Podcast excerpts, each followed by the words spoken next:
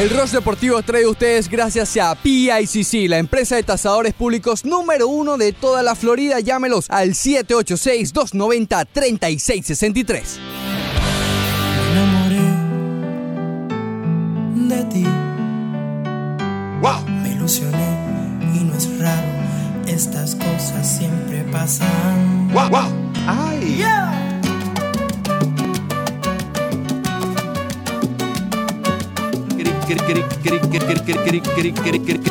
Criminal. Bien, así comienza el Rush Deportivo de hoy. 9 de la mañana, 2 minutos. Hoy es 3 de julio, un día antes. No sé si saben, pero mañana es 4, papá. Fue demasiado, demasiado amor. Cuando me dijiste, ámame. Bueno. No me olvidaré. Bien, hoy estaremos hablando de lo que ocurrió ayer en Washington, en la capital de los Estados Unidos. La derrota. Otra vez, Ricardo. Otra derrota de los Marlins. Tienen que jugar siempre con los Phillies. No se distraigan. ¿Hasta cuándo? Que volverás. Me cuesta. Por supuesto, vamos a estar hablando sobre el juego de ayer, la pole- el polémico juego de ayer, o quiero decir, los polémicos juegos de ayer, tanto en la Copa Oro como en la Copa América.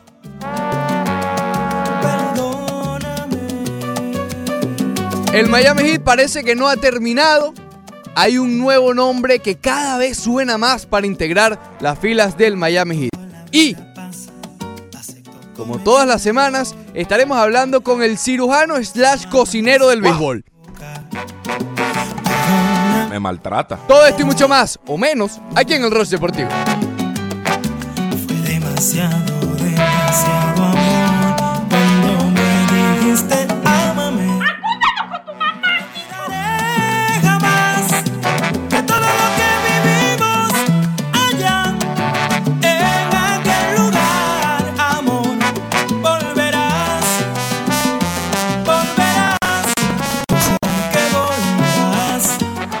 así arranca el Rush Deportivo. Muy buenos días, Leandro Soto Pirela. ¿Cómo está usted? ¿Cómo te fue en tu hashtag Costeña Day? How are you, Ricardo Montes de Oca? Un Muy día excelente, un costeña day bastante tranquilo, una comidita eh, fresh. ¿Fuiste a comer? No fui a comer, no, no fui a comer, le llevé comidita. Ah, bueno. Sí, sí, le llevé. le llevé ¿Es, es comida. la Costeñita Day y no sales? No, no. ¿La no. dejas en la casa? Preferimos quedarnos dentro de la casa, Ricardo. No tiene. Qué barbaridad, Leandro. No, no. Un solo día que, que tienes para aprovechar, para demostrarle No, tu está- amor Está el sábado ahí también. a la costeñita. Está el sábado, el sábado. Eh, y no Sábado. sales. Sábado mejor, hermano. Y en este caso mañana, Y en este caso mañana. 4 de julio. Sí, pero yo creo que mañana, Ricardo, es un día para mantenerse en casa también. No, no, no, yo voy a la playa. No, no, no. Yo sí, no yo sí. mucho, Yo mucho alboroto, mucho alboroto en la playa. No, No, no, no, a me parece, no me parece. A mí me gusta, yo voy a la playa, lo- los fueguitos artificiales. No, no. Tengo que Algo en aprovechar que vivo cerca. Hacer algo en casa, hacer algo en casa. No, ¿qué casa? Sí, sí, sí, mejor así, Ricardo. ¿Sabes, Leandro? No, Hashtag no. sal de No, Kendall. Ricardo, hay, hay que a veces descansar, darle al cuerpo descanso, ¿me explico? Imagínate. Es necesario. Imagínate tú. Bueno, eh, ya he entendido esto y ya eh, luego de escuchar la gran descripción del plan grande del, del Día de la Costeñita, Sí. continuamos, ¿Qué- vamos, qué- vamos al tema. ¿Tú no, tienes, no tuviste Ah, ayer de- no, ayer no. No, No, no, el domingo míos- creo que son Los míos tuyos. son los jueves y domingos. Jueves y domingo, ok. Y si sales, no te quedas dentro. Yo trato de salir correcto. Ok. Así esté cansado que me obligo. Imagínate si no me voy a quedar en la casa ahí encerrado. No, pero de vez en cuando sí es bueno decir, mira, hoy no. Por eso, de vez en cuando, pero que lo usual sea salir. Usualmente porque tenemos un cine cerca de la casa donde los Tuesdays son a five bucks. ¿O sí? Sí, sí, sí, sí, sí, allí Maravilla. donde, donde está el delfín. Eh, y entonces, Ricardo, pues tratamos de ir a ver una peliculita los martes, pero ya fuimos el, el- el sábado a ver Toy Story 4, te la recomiendo. ¿Lloraste? Muy bueno. No lloré, pero, Pero está muy estuviste buena. cerca. No estuve cerca. ¿no? Costeña lloró. Costeña lloró. Perfecto. Sí, sí. Ok. Alguien Eh, tenía que llorar. Somebody gotta do it, right? Voy a abrir este tema con lo siguiente. Ay, Dios mío. 9 y 3 minutos de la mañana eh, me llega un mensaje mientras presentaba, digamos, el preámbulo del Ross Deportivo, eh, donde hablaremos de todo eso y mucho más, o tal vez mucho menos, porque hay muchas cosas que, que se nos olvidan. Ok, Alejandro Villegas me manda un mensaje ¿Qué dice, banderita? y lo voy a leer textualmente. Aquí vamos de nuevo. Leo Messi versus Brasil. Here we go. 33 pases, ¿estás listo? Ajá, sí. Estamos abriendo el portal. Sí, sí, sí. 33 pases, 81% de acierto, un disparo al palo, 4 pases clave, 7 de 8 regates completados y 4 faltas recibidas. ¿Ganó Argentina, Leandro? No ganó Ok, Argentina. eh, es que, claro, vi los números y me confundí. Sí, sí, porque esos números, no, ¿verdad? En el fútbol no se... Tuvo un excelente mucho, ¿no? juego Lionel, Lionel Messi, sí. Excelente, Buen juego. buen juego. Me parece que así, Y ahí sí está muy bien. Buena primera mitad. Fue en la primera mitad. Me- la mejor mitad que tuvo eh, Leonel. Messi en la Copa América, eh, sin duda alguna. Sin duda. La Sí. primera mitad fue de Lionel Messi. Aunque todavía tienen el juego por el tercer lugar, ¿no? Imagínate. Sí. Eh, ok. Primera mitad, excelente de Messi. Y ya vamos con la polémica, pero tú sabes que eso después. Primera mitad de- de- del juego para Lionel Messi. El fútbol que nos tiene acostumbrado. Faltando solamente algo, que es el gol. Pero bueno, no lo voy a criticar porque realmente la primera mitad lo intentó, no se le dio. eh, dio buenos pases, incluso remató. Ok. Y incluso eh, cobró unos tiros libres que estuvieron Pero Sí. la- sobre a la todo altura de Messi. Sí. Entonces, eh, aprovecha Brasil con una genialidad de Dani Alves. Oh, qué, qué- qué- qué belleza. Dani Alves, ese sí tuvo un juegazo ayer. Un excele- ese sí un excelente juego. Excelentemente juego. ¿Ok? Excelentemente. Eh, parecía que la ofensiva de Brasil corría por Dani Alves. ¿Cuándo en la vida tú has escuchado que la ofensiva de un equipo corre por el lateral derecho? Imagínate, pero así fue de importante ayer eh, Dani Alves para Brasil, de- derivando una jugada, una genialidad que tuvo para eh, el primer gol de Brasil. Que Argentina, digamos, luego de ese gol se vio un poco trastocada, pero vamos a darle el mérito, se supo reponer. Sí. Tanto que eh, parecía inminente que iba a llegar el 1 a 1. Y antes del 1 a 1, cuando mejor estaba Brasil, pácata. Segundo gol de. Cuando mejor estaba Argentina, quiero decir. Cuando mejor estaba Argentina, viene el segundo gol de Brasil, que básicamente le puso uh, un cerrojo a la eliminatoria ayer en la semifinal frente a Argentina. Polémica. Sí hubo polémica. Sí hubo jugadas sospechosas, porque hubo dos penales. Sí los hubo. Sí los hubo. Uno al Kun Agüero, eh, a propósito, con falta de Dani Alves. Que en todo caso ahí lo que me queda duda no es si hubo falta o no, es si fue en el área o no. Pero igual, como no se revisó, imagínate tú. Y luego el otro que fue incluso más claro fue el de eh, en un tiro de esquina, una falta a Otamendi. Nuevamente, ese sí fue claro, pero nuevamente ni se revisó. Y justamente en, esa, en ese penal, mientras no se revisa, que está bien porque últimamente no paran la jugada, eh, lo revisan eh, eh, en el momento de que se detiene dicha, di- di- el, juego como tal. Bueno, no se detuvo y en esa misma jugada vino el segundo gol de Brasil. Que muy fácilmente, ahí aquí la decisión, y lo decían en la transmisión, y quizás fue un poco complicado escucharlo, pero es verdad. Quizás ahí faltó un poquito de testosterona al árbitro. ¿Por qué? Oye, no solamente era cobrar el penal vía el VAR, sino era anularle el gol a Brasil. ¿Ok?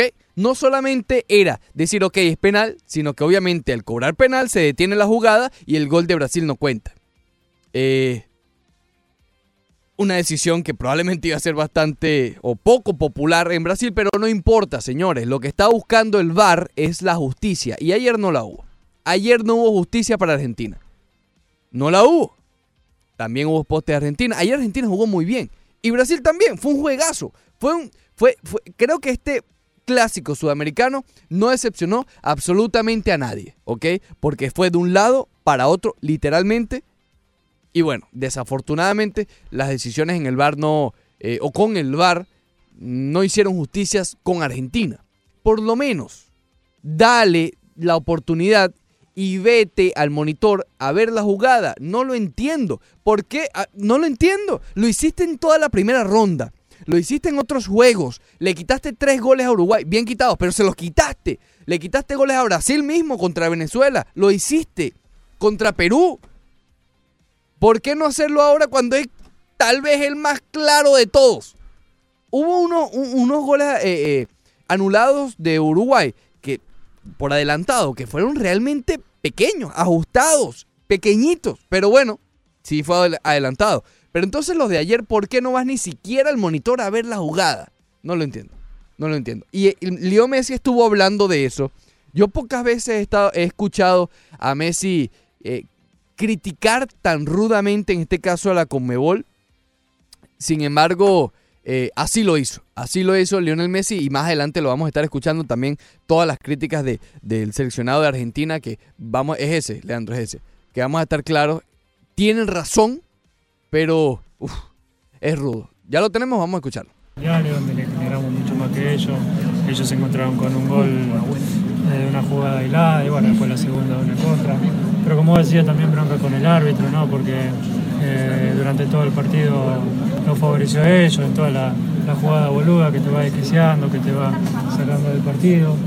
Después la jugada de, los penales de Kun, de Otamendi, como dije recién y antes, eh, se cansaron de cobrar boludeces en esta copa, penales pelotudos y hoy ni siquiera fueron al bar en, en jugada clarísima, ¿no? Pero bueno, eh, es lo que hay, Brasil era el local, eh, hoy por hoy la verdad que ellos manejan mucho en la, en la Conmebol y se hace, se hace complicado, no es excusa porque creo que hicimos un trabajo muy bueno y, no es excusa, ¿no? Pero hay que decirlo también porque pasó, es una realidad y, y no duele que no se nos respete el trabajo que hicimos también.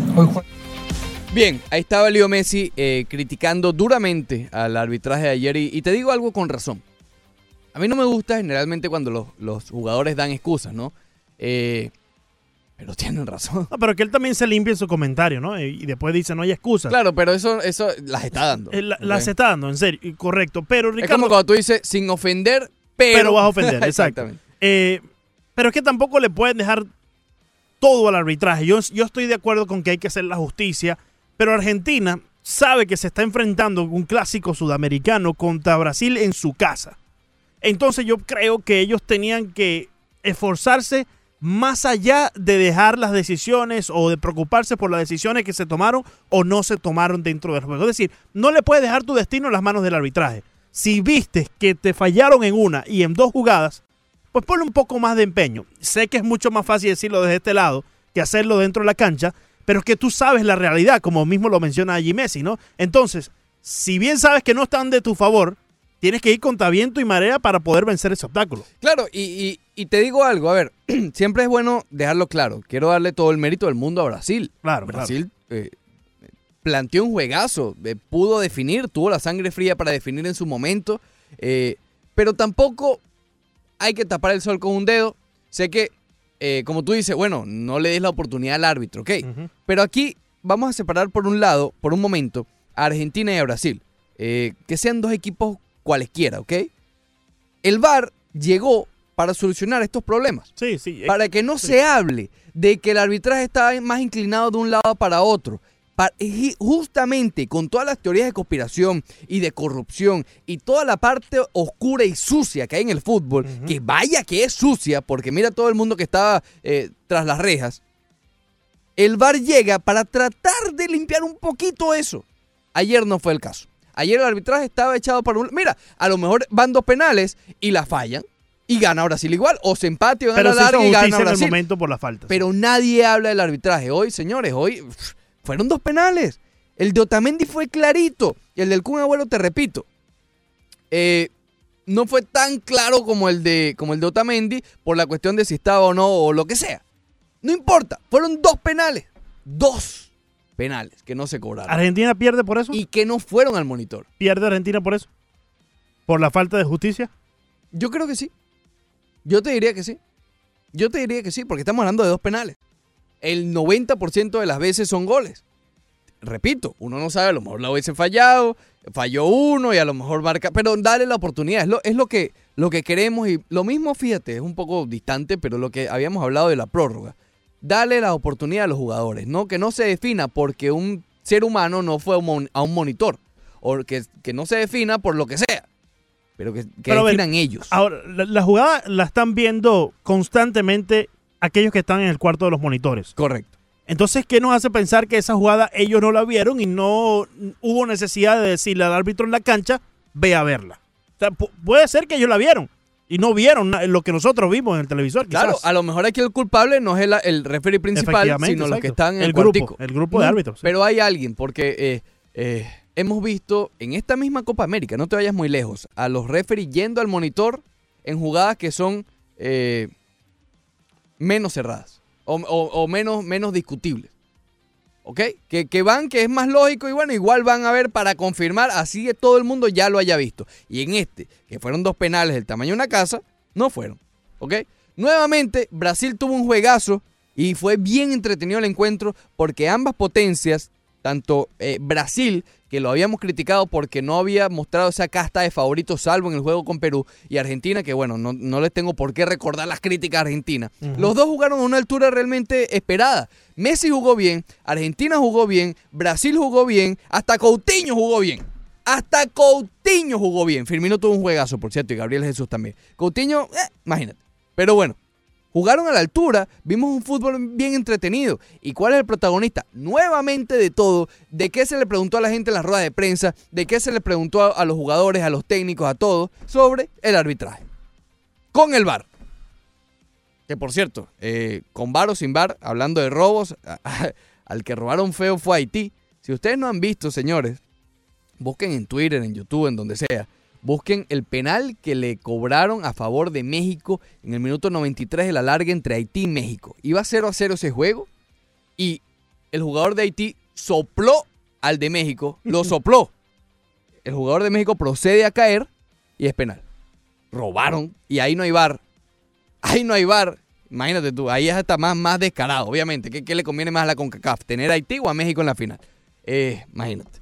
Pero bueno, el punto es, eh, si quiero escuchar, Leandro, a otro de los jugadores de Argentina, habló también eh, el Kun Agüero. Vamos a escuchar al Kun Agüero. Al principio le preguntan de Inglaterra, pero olvídense eso, después habla del arbitraje. Vamos a escuchar.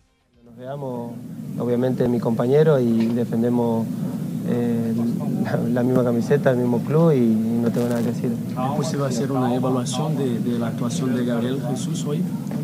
Eh, No, no puedo decir nada, yo hablo de, de- de Argentina. eh, obviamente lo que deberían hablar de, de- de los jugadores de Brasil son los periodistas de, de Brasil. Yo hablo de, de mi equipo y obviamente puedo decir que me voy muy contento. Eh, imagino la bronca, eh, pero hay una jugada puntual en la que da la sensación de que te hicieron penal. ¿Cómo lo viste vos? Bueno, yo después, yo en ese momento siento el, el golpe eh, y nada, me quedé tirado porque sentí el golpe y ni vi, ni vi, ni vi el gol y entonces, claro, más, eh, más caliente todavía porque encima siento un contacto y viene el gol y, no lo revisan, obviamente me, me- me calienta, pero, pero sí que sentí un contacto y después, bueno, mirando la imagen se ve clara, claramente que- que hubo un contacto. Es correcto. eh, justamente en el penal no cantado del Kun Agüero que termina derivando el, el gol de Brasil. Vamos a escuchar ahora a Leandro Paredes, que también estuvo hablando del arbitraje. Pero Argentina hizo su mejor partido. ¿Se van de alguna manera conformes más allá del resultado? Como dije recién, eh, duele, duele porque habíamos hecho un grandísimo partido donde, donde habíamos generado mucho, donde Brasil eh, no había hecho nada y lamentablemente no pudimos meter el gol. ¿Sienten que de alguna manera el árbitro los perjudicó? Sí, recién estábamos viendo la- las dos jugadas del, del penal, pero más allá de esas dos jugadas creo que todo el partido fue, fue todo un poco más para Brasil. Se van con mucha bronca por eso, por lo que fue el arbitraje de Zambrano y porque hubo jugadas para revisar en el bar y que nunca revisó.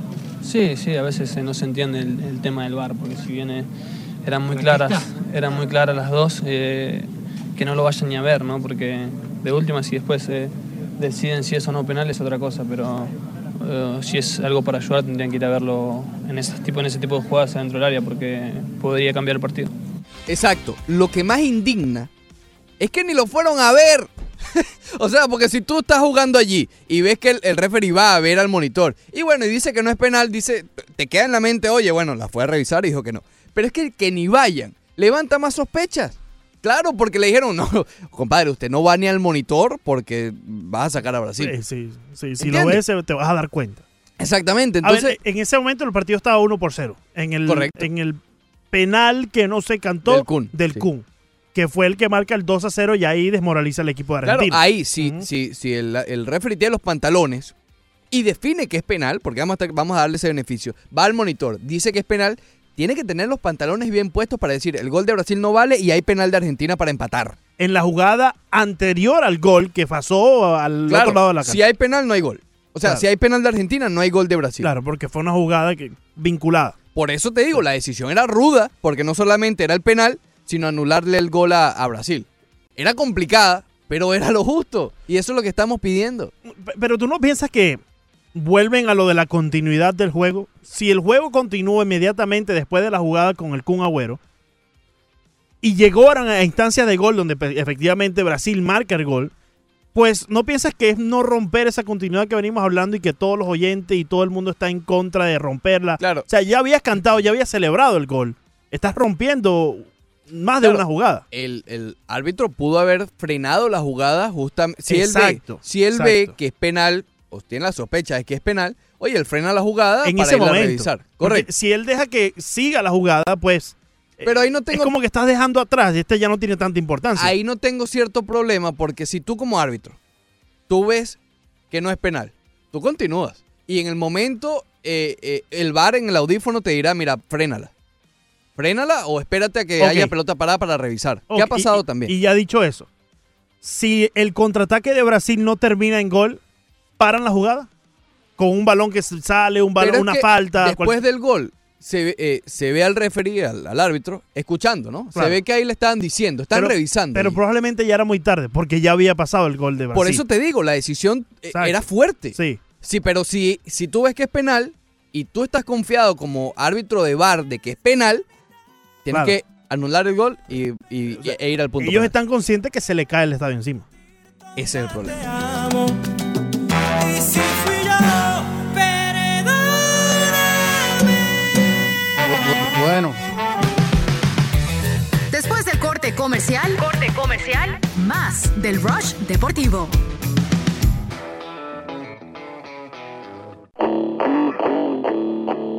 Seguimos con el Rush Deportivo.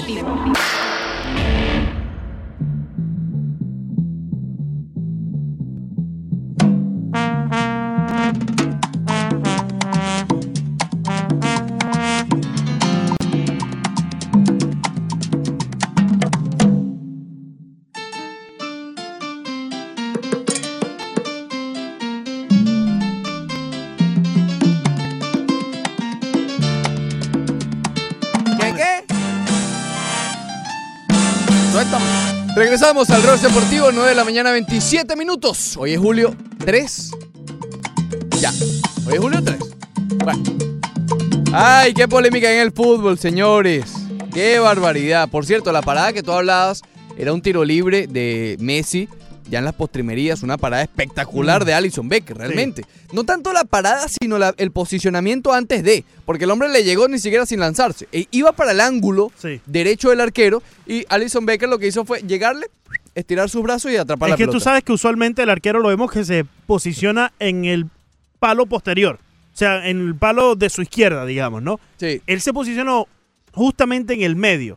Y obviamente cuando ya vino el disparo de Messi, lo único que tuvo que hacer es moverse tres pasos hacia su derecha y la atajó sin mayor dificultad. ¿De dónde será que lo conoce Alison? Eh, ¿De su tiempo en la Roma o del Liverpool? No estoy muy claro. Imagínate, Ricardo. Buena esa, buena esa. Claro que lo ser, conoce. Puede ser de los dos, ¿viste? Bueno, Pobre eh, Messi. Pobre Messi. Vino a sufrir también las consecuencias de estar en obviamente ahora crece de inmediato la polémica de o la pregunta de si volverá Messi al- a la selección de Argentina. Es la misma pregunta que nos hacemos cada vez que falla la selección de Argentina. Claro, pero es que otra vez, compadre. Es que realmente ya es. Ya es complicado. Es decir, nada más escuchar lo siguiente. Argentina es una potencia, ¿correcto? Es una potencia mundial, no solo de Sudamérica. Lo es. No gana una Copa América, que vendría siendo, entre comillas, el torneo más asequible para ellos, ¿no? No es el Mundial, la Copa América Oye, el- y el más importante de este lado, ¿no? Claro, pero, pero digamos que si yo te digo eso, Argentina es una potencia, eh, se juega el torneo de Conmebol, ni siquiera es de América completo, salvo el, el centenario. Oye, ¿a ti te parecería increíble que esta potencia no gana desde 1993? Es demasiado para ser una potencia donde tú hablas de la Conmebol y lo primero que se te viene a la mente es Brasil-Argentina. ¿Ok? Inmediatamente. Claro, está Uruguay, Chile, ok. Pero vamos a estar claros, Brasil- Brasil-Argentina. A alguien tú le preguntas en, eh, eh, en Tanzania. Mira, Conmebol, ah, Brasil-Argentina. Y que Argentina no gane desde 1993 su torneo, su torneo local, el torneo de la Conmebol, realmente es impresionante. Tiene que tener, vamos a estar claros, también demasiada mala suerte, porque no ha sido falta de jugadores. Las generaciones que ha tenido Argentina desde el 93 para hoy han sido realmente impresionantes. Batistuta, la Brujita Verón, y sin hablar de esta, de esta, pues, de esta, la de Messi, la de, bueno, la que ya, ya pasó, la de Macherano, la de Higuaín. Higuaín, por cierto, en fin. Eh, Hace falta Higuaín, ¿no? No, no, no, Higuaín no hace falta. Where, where is Pipita? No, Higuaín no hace falta. Si Higuaín falló uno horrible contra Chile y también bueno, pero el ¿cuánto no Mundial. ha fallado Messi?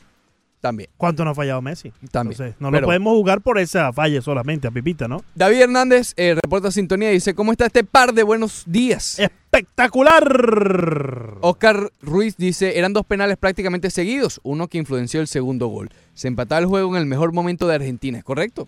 Como, tal como lo estábamos diciendo. Reyes por Machín dice, creo que fue penal, pero tengo entendido que el árbitro ve el monitor si desde el bar le avisan que la chequee porque hay dudas. Correcto. Y es justamente lo que estábamos diciendo antes. Aquí, si hay alguna teoría de conspiración o algún error, no viene del árbitro principal porque ni siquiera le dieron la oportunidad a él, ¿ok?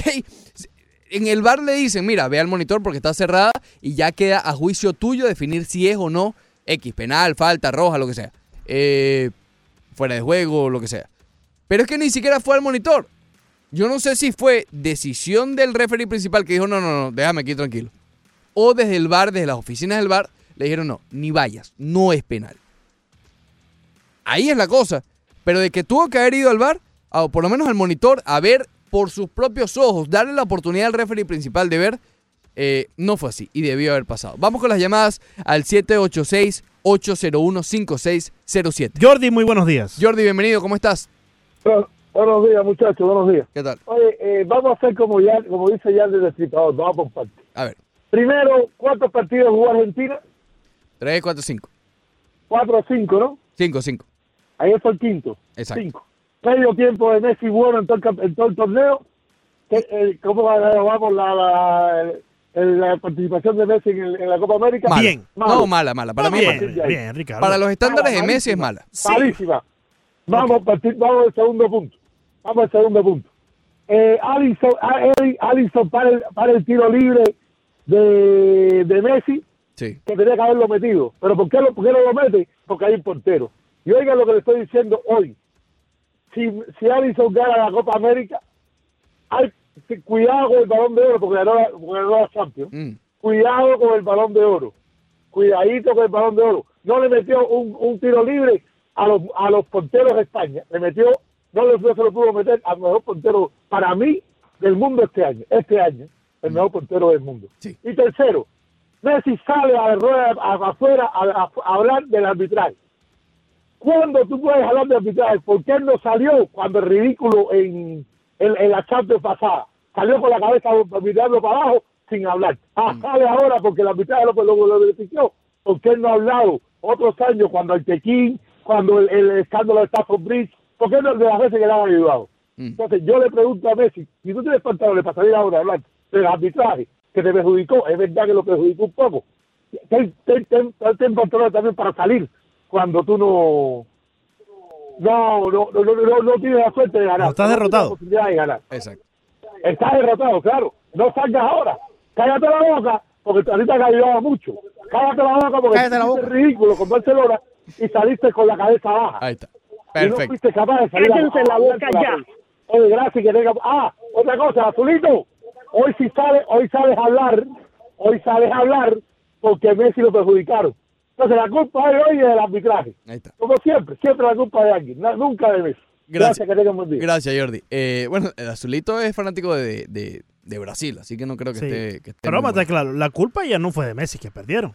No, ya no fue. No fue Messi que yo creo que Messi entre todos los partidos de la Copa América fue en este donde más lució, donde duda, más sin brilló, duda, sin donde duda. más estuvo buscando opción de gol. Incluso una jugada donde él perdió el balón y rápidamente se paró después de haber caído y fue a buscar el balón y robó con un eh, bien, eh, se deslizó muy bien y robó el balón, recuperó para Argentina. Estuvo en instancias eh, de mitad de- de- del área chica y estuvo también buscando opción de gol cuando veía que se le veían se le venían encima todas las marcas. Entonces yo creo que ayer Messi estuvo bien y a lo largo de la Copa América tampoco podemos decir que fue malo, o sea, completamente malo. Porque sí eh, se notaba en ciertas instancias de cada uno de los juegos que Messi sobresalía. Que no anotó es lo que le opaca un poco su actuación. No, yo sí lo considero como un torneo malo. Eh, sí, al igual que considero que ayer no fue su culpa y también que considero que tuvo una primera mitad bastante buena. Pero en torneo general yo no creo que Messi haya marcado la diferencia para Argentina. Y repito, los estándares de Messi no son los mismos de los de Leandro Paredes. Un buen juego de Leandro Paredes es un mal juego de Messi. El tocayo. Correcto. Sí. Entonces, no, no creo que bajo los estándares de Messi, que para muchos es el mejor jugador del mundo y para muchos es uno de los mejores en la historia, no fue un buen torneo para él. Pero tú n- no crees que el, estándar de Messi cambia cuando está con Argentina, cuando está con No, Barcelona. Sigue siendo Messi. ¿Sigue siendo el mismo? Y sigue Es diferente competencia, es diferente grupo que está alrededor de Pero él. él sigue siendo el mismo. Si, si tú defines a un jugador por sus alrededores, entonces no es el mejor del mundo. El mejor del mundo es el que brilla en cualquier parte. Bueno, pero es lo que han hecho muchos, ¿no? Muchos mencionan y dicen que pues allá sí tiene la ayuda necesaria en Barcelona, le han hecho un equipo Entonces hablamos, de, alrededor de entonces él. hablamos del mejor equipo del mundo.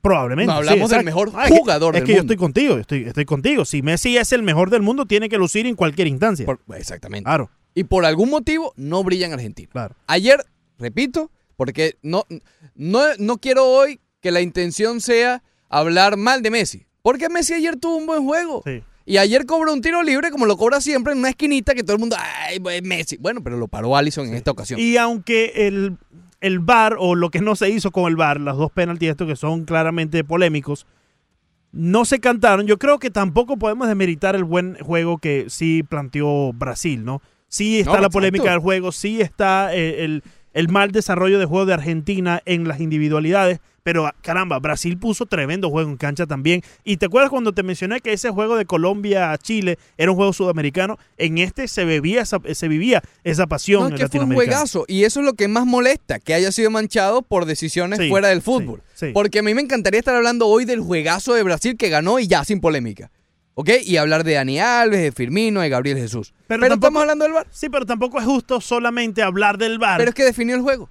No necesariamente. No, Sí, porque, sí lo porque- no necesariamente, porque sí le da la oportunidad, pero no sabemos qué pasa cuando es que está la pelota en el punto. Sí, pero no sabemos qué pasa. Fueron Ricardo. dos y uno de ellos que anula el gol del rival. ¿Qué culpa tiene Brasil de eso? No, pero que yo no estoy echando la culpa a Brasil, se la estoy echando al referee. Correcto, y bien, pero entonces no podemos opacar y dejar de hablar de lo bien que hizo Brasil. Dani Alves tuvo un juegazo. Brasil planteó un juegazo. La defensa estuvo ruda y bien. Muy bueno. eh, eh, eh, Empezando la- por la defensa y el contención de Casemiro, que me parece que tuvo un gran juego. Ok, pero fueron dos penales, de los cuales uno le quitaría un gol al rival. Ese es el problema. Tony, buenos días. Tony, bienvenido. Buenos días, buenos días, muchachos. ¿Cómo estás, hermano? Óyeme, eh, un- una pregunta. Ustedes dicen que el, que el torneo de Messi eh, fue regular, que fue bueno, ¿verdad? Yo digo Pero que es si malo. En 400, cin- en 450 minutos, o en más de 450 minutos, que son cinco partidos. Tony, ¿de dónde- Tony, los contaste todos, Tony? Tony, contate Sí, los minutos. un gol, metes un gol de penal y no das una asistencia. ¿Tú me vas a decir a mí que eso es un torneo bueno? No, no lo es. Fíjate, sí, en, en más de 450 minutos anotó un gol de penalti y no dio una asistencia. Entonces, la diferencia entre entre quien tú sabes y él es que quien tú sabes en semifinales del torneo pasado metió tres a Holanda en semifinales. A un hat a Holanda. Entonces, no hay que coger el micrófono, Messi. Lo que hay que hacer es echar para adelante y y, poner el pechito y no agacharte. Porque cada vez que hay un torneo es el mismo cuento. O, lo, o está mal acompañado, o es el árbitro, o es el sobrino del árbitro, o la abuela del árbitro. Cuento que dio una asistencia, no dio asistencia en el torneo y metió un gol de penal en cinco partidos, ¿eh? Y sus rivales fueron Paraguay, eh, Qatar, Venezuela, eh, el equipo del otro, quién fue el otro, quién fue el otro, Colombia, Colombia, y claro. ahora Brasil. Y Colombia y Brasil, en cinco partidos no dio asistencia y metió un gol de penalti. Por Dios, hermano, ¿hasta cuándo vamos a estar defendiendo lo indefendible? Fueron a ver a Messi y terminaron, y terminaron viendo a Gabriel de Jesús. Ese fue el que dio partidazo. Juegazo, sí. Asistencia y gol. Sí. Ahí. Ahí donde hay que, ahí donde hay que aparecer y dejando el cuento del árbitro, y cuando no es el árbitro es porque está mal rodeado, y cuando no es porque es Jordi Alba, es un cuento. Hay que echarse el equipo arriba, hermano, y ser capitán. Ya, más, cuen- más cuento no hay. Gracias, Tony. Eh, y tú sabes que lo de Gabriel Jesús, para destacar también, en la jugada del penal, penal no cobrado y viene el gol de Brasil. En esa jugada, Gabriel Jesús esquivó dos balazos, porque obviamente cuando hay una jugada polémica, el otro jugador de Argentina trata de frenar la jugada, obviamente, para que se pare el juego y se revise. Y obviamente le entraron con dos piernas asesinas. Y el hombre sobrevivió de eso, pasó de ellos y le mete el, el- el, eh, un pase perfecto para el gol. Ahora, que Messi no haya tenido asistencia, Ricardo, y te pregunto, simplemente una, una curiosidad, ¿es una total culpa de él? Porque yo veo que él filtró muchos balones al área también. Que no se concretaron y no se definieron en goles es otra cosa. Sí, bueno, es el cuento de nunca acabar. Y no es por entrar a quién, con quién está acompañado, pero si tú estás filtrando balones al área y filtrando balones al área y no definen, you can only get so much, ¿me entiendes? Solo puedes Sí, llegar claro. hasta cierto punto. Por eso digo, es el cuento de nunca acabar. Habría que revisar todas las asistencias. Exacto. Sí vi que algo- Mira, entonces viene la comparación de siempre. No, pero en, en- en Barcelona Luis Suárez hubiese hecho ese gol. Bueno, pero ¿hasta cuándo llega eso? Es decir, lo cierto Pero es... que en eso es lo que yo no quiero entrar. Yo no quiero entrar en que no, eso. que allá sí lo hace, pero es que ciertamente eh, está el factor y la realidad que hubo muchos ba- balones que Messi mandó hacia el área y no se concretaron en gol. Vamos a lo mismo. Eh, ¿Quiénes son los delanteros de, Argentina, por lo menos ayer? Lautaro Martínez, que es un jugadorazo, de hecho fue el mejor jugador de Argentina en la Copa. Y el Kun Agüero, que yo insisto, va a recibir votos para el Balón de Oro. No lo va a ganar, pero cuando veamos la lista de los 10-15, el Kun Agüero va a estar allí. El Kun Agüero tuvo una temporada genial con el Manchester City. Entonces estamos hablando de dos delanteros, que generalmente son los que reciben los pases de Leo Messi, los pases filtrados, que bueno, que fallaron. Entonces, ¿de quién es la culpa? Porque a lo mejor si hablamos del Kun, a lo mejor el Kun te dirá, que no lo va a decir, pero, pero dirá, bueno, es que en el City me hacen mejores pases. Entonces, por eso te digo, ¿qué fue primero el huevo o la gallina? Lo cierto es que el hombre marcó un gol de penal, no dio asistencias, tuvo un mal torneo, una excelente primera mitad de ayer, bueno, excelente, buena primera mitad de ayer, pero no tuvo en general un buen torneo. Si tú hablas de que Messi tuvo un gran torneo, tú estás pensando en Argentina campeona. Porque si Messi tiene un gran torneo, es Messi. Son campeones. El gran torneo, gran torneo no tuvo No, no. el argentino. Roberto, buenos días. Roberto, bienvenido. Eh, buenos días, señores. Miren, yo iba a opinar sobre, sobre los penaltis, pero tengo que opinar sobre Messi también, ya que lo están tocando. Miren, para mí Messi es un gran jugador, hermano, pero en ese tema de que, que el mejor de la historia y que todo esto, mi punto es el siguiente, para que se acabe la discusión ese que no le ayuda, que no tiene ayuda, mi punto es el siguiente, mire, si usted es el mejor de la historia, si usted es el mejor de- de- de- del mundo hoy por hoy, si usted está por encima de todos los demás jugadores, y hay mucha gente que se atreve a llamarle extraterrestre. La cosa es sencilla, hermano.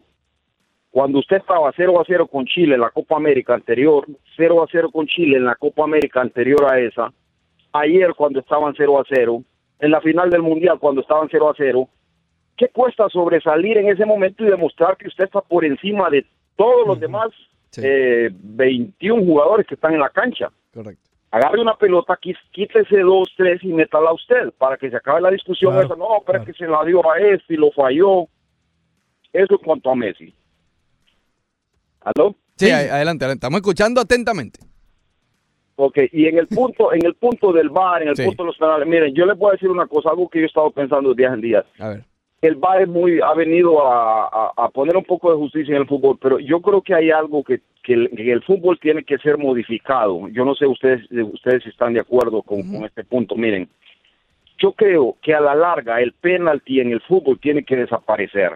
Porque si ustedes se dan cuenta, últimamente en todos los partidos importantes, nosotros siempre terminamos hablando del penalti. Pues penalti, no penalti, pero es que se lo regalaron. Miren, a mí el fútbol me encanta desde niño y, y- y infinidad de partidos eh, han quedado en lo mismo. Un penalti, el penalti viene siendo como la herramienta que tiene el árbitro para, para poder inclinar un juego a favor de uno o a favor del otro, o para perjudicar a uno o perjudicar al otro. En mi opinión, el penalti tendrían que modificarlo y tendría que ser únicamente cuando hay una, una, una oportunidad clara de gol.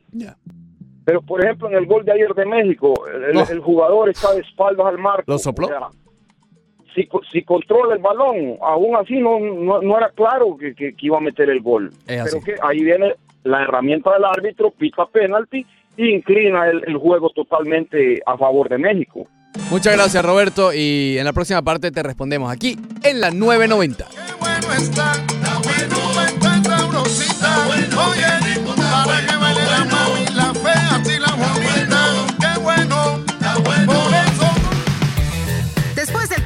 comercial, corte comercial, más del Rush Deportivo.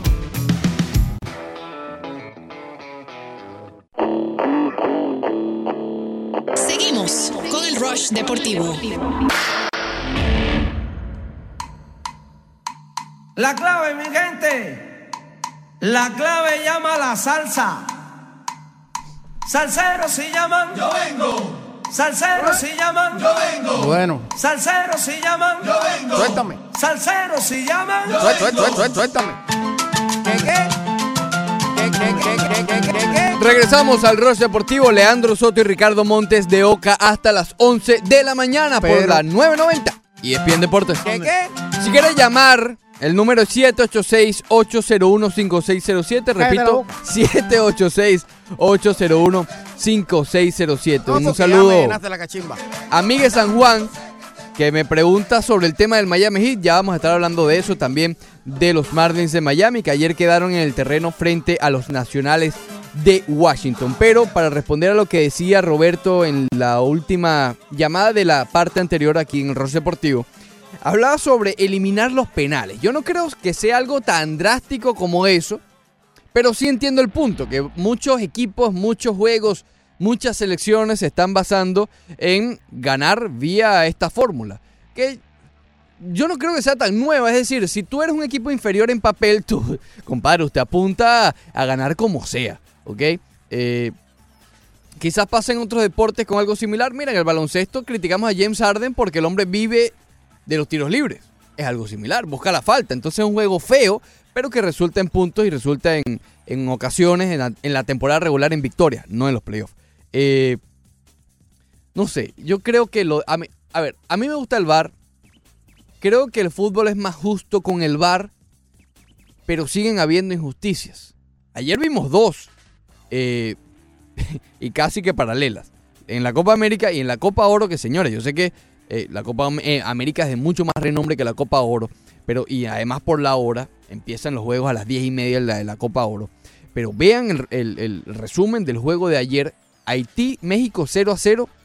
Van a la prórroga. Empezandito la prórroga en el minuto 93. Un penal, entre comillas, a México. No lo toca. No lo toca. No lo toca y es penal. Y allí no hay bar. Y estaba escuchando en firma ESPN antes de, de- del Rush a Leo Vega diciendo el por qué no hay bar en la Copa Oro.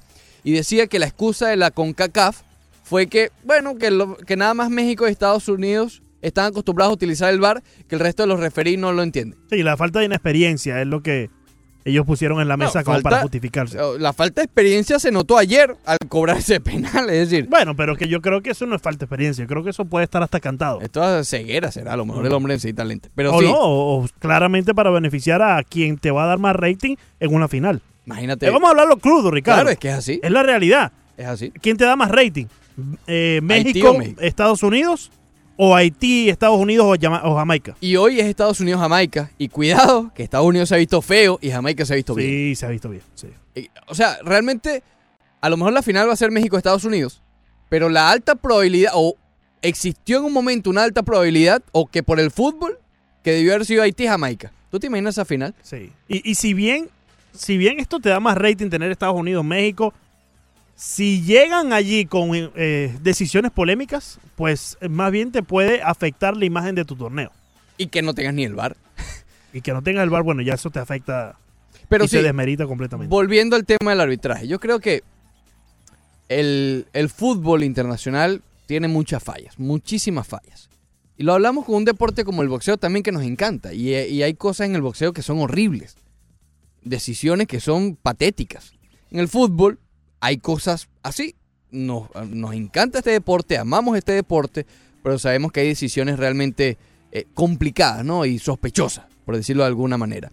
Creo que la llegada del VAR va a limpiar tal vez un 20, 10% de todo esto, de toda esta corrupción que va a continuar.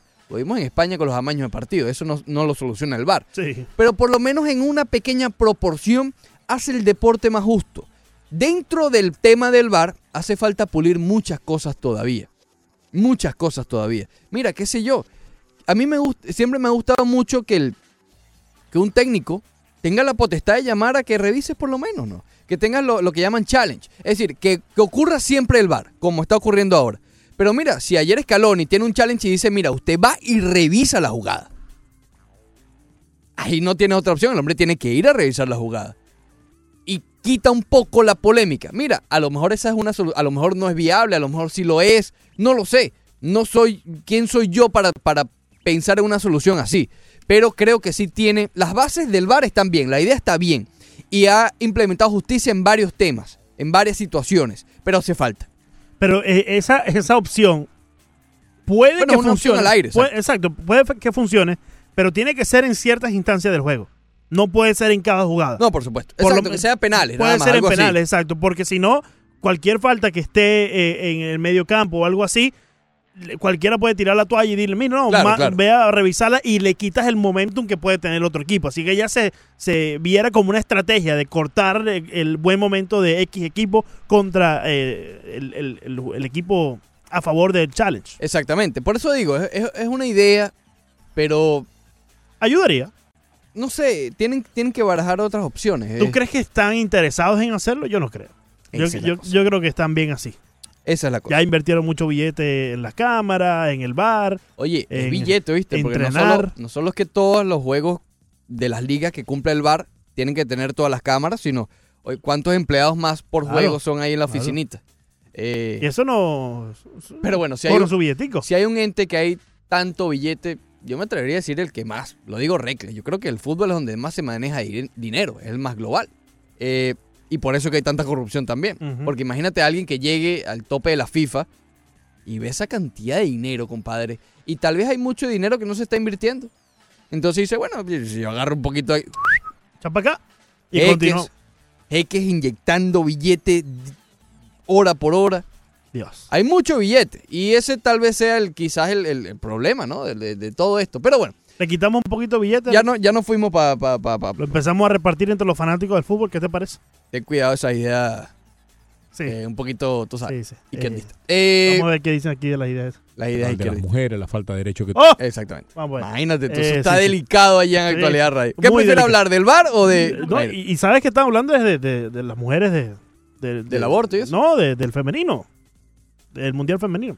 oh, Es- oye, qué juegazo ayer. Sí, que le ganaron a. Juegazo Bueno. el de Estados Unidos e Inglaterra. Alex Morgan se perrió a todas las inglesas. Porque... Tomándose el cafecito. Ah, No, que café. Apenas le hace un gol, hace como un té. Sí, de sí, té. el cafecito de, de- Kermit the Frog. Exacto. No, pero es un té, no es un café. Tiene que ser un té. Same thing, Ricardo. Té, café, como quieras, la tacita. Pues se Pero la idea, la tacita. la idea es que ¿qué hacen los ingleses? ¿Qué caracteriza a los ingleses? El té inglés, ¿correcto? Correcto, Le- pero el eso viene de no el Kermit, café. viene de Kermit the Frog. Ricardo, ¿no, vi- ¿no has visto el meme de Kermit the Frog tomándose el cafecito? No es un café, es No un importa té. lo que tú Igual quieras, el meme té, de está la bien. rana es un té. Tiene hasta la, la- la etiqueta de la marca. Está bien, Ricardo, té. Te vas a poner a pelear porque por el tipo, que no puedo entender el cómo es tipo de café. líquido. Carlos, buenos días, hermano. Bienvenido, Carlos. Sí, buenos días, muchachos. Adelante, hermano. Ya no va a la radio, como dice. Ya. Óyeme, no, el tema, el tema de Messi, el tema de Messi es sí que se entiende. Todo, todo el año entero estamos hablando del mismo tema de Barcelona. Lamentablemente. Lo que pasa es que un tipo que, que te marca 50 goles en un- año y es Pichichi hace, ¿cuánto? Tres meses, cuatro meses.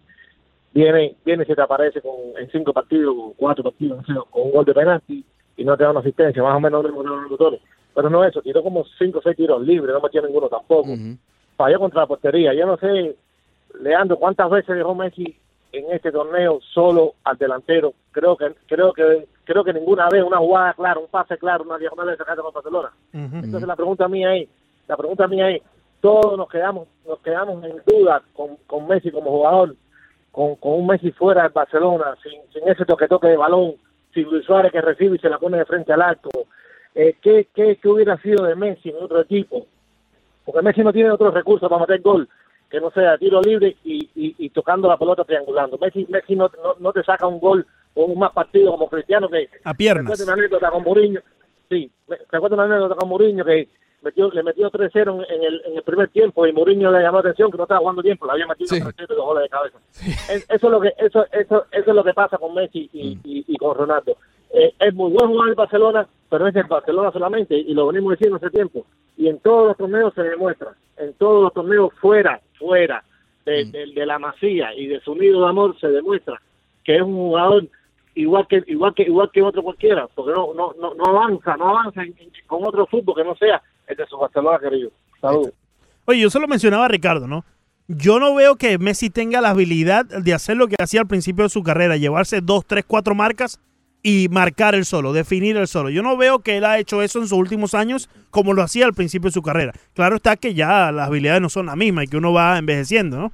Ya nosotros nos vimos ayer el sábado en American Arena. No, imagínate. Eh, no, no, imposible comparar. Pero tú sabes que hay un problema con, con- ese discurso. Y sí tienes razón. Es, es decir, las condiciones de Messi son distintas a las hace 5, 6, 7, 8, 10 años. Pero es que espérate, hace 10 años tampoco ganaba con Argentina. Ok, cuando tenía esas condiciones tampoco ganaba con Argentina. Y hablábamos de otras cosas. Y a lo mejor el equipo de Argentina era mejor. Y es esto. A ver. No se le puede buscar tantas excusas a esto. No hay excusas, nunca ganó con Argentina. Y lamentablemente va a ser un fantasma que lo va a perseguir por el resto de su vida. ¿Ok? Eh, lamentablemente. Va a ser siempre el gran jugador, aquel que, que, que, que es, que afortunado fui de poder ver jugar a Messi, pero nunca ganó. ¿No será que hay una maldición de esas como la de la, de la Chiva allá en Chicago? No, Ricardo? es que, es que realmente llama la atención. Ya, Fu- uno pues, empieza a pensar en eso. Fuera de juzgarlo, porque vamos a estar claros, si bien no hay excusas, tampoco se le puede achacar a él todas las derrotas de Argentina. Claro, claro. Sí tiene, sí tiene su parte, su, su parte del cake, pero no, no 100% Messi. Y no gana este equipo que ha tenido unos equipazos. ¿Su parte del qué? Del cake. Ricardo, buenos días. Vamos a recibir a Ricardo, pues si no se nos. Ricardo, bienvenido. ¡Ricardo! Ah, bueno. Ah, bueno. Entonces tienes el chance de defender a Messi y cuando te damos. Lo está haciendo. Aprecia el silencio de Ricardo. Ah, mira. Por ahí, por ahí puede ser. esto-. Creo que por aquí viene la defensa. A ver, escuchemos. Ajá, a ver. Exacto. Ahí está. ¿Estás escuchando toda la defensa? Ya, vamos a escuchar un poquito más. A ver, la- a ver, a ver. A ver. Ahí escuchamos.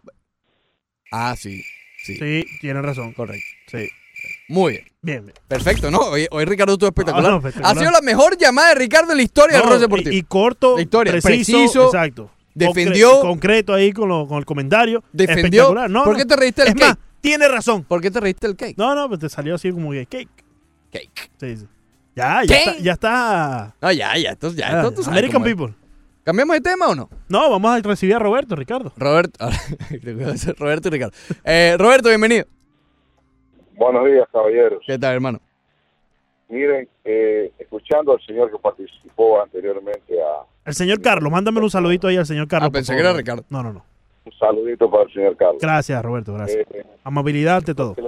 que yo soy madrilista, pero tengo que aceptar de que Messi es uno o el mejor jugador del mundo en este momento. Es decir, yo creo que como afición futbolística nosotros deberíamos apreciar las habilidades de Messi.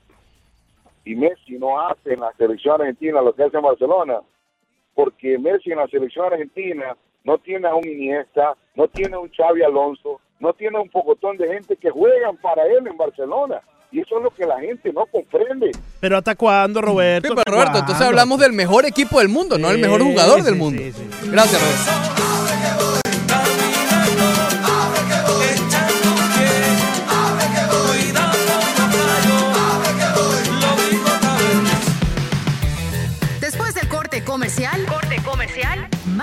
Del Rush Deportivo.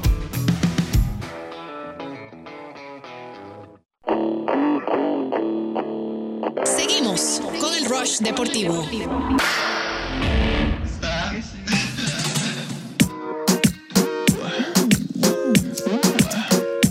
Se- señor, señor.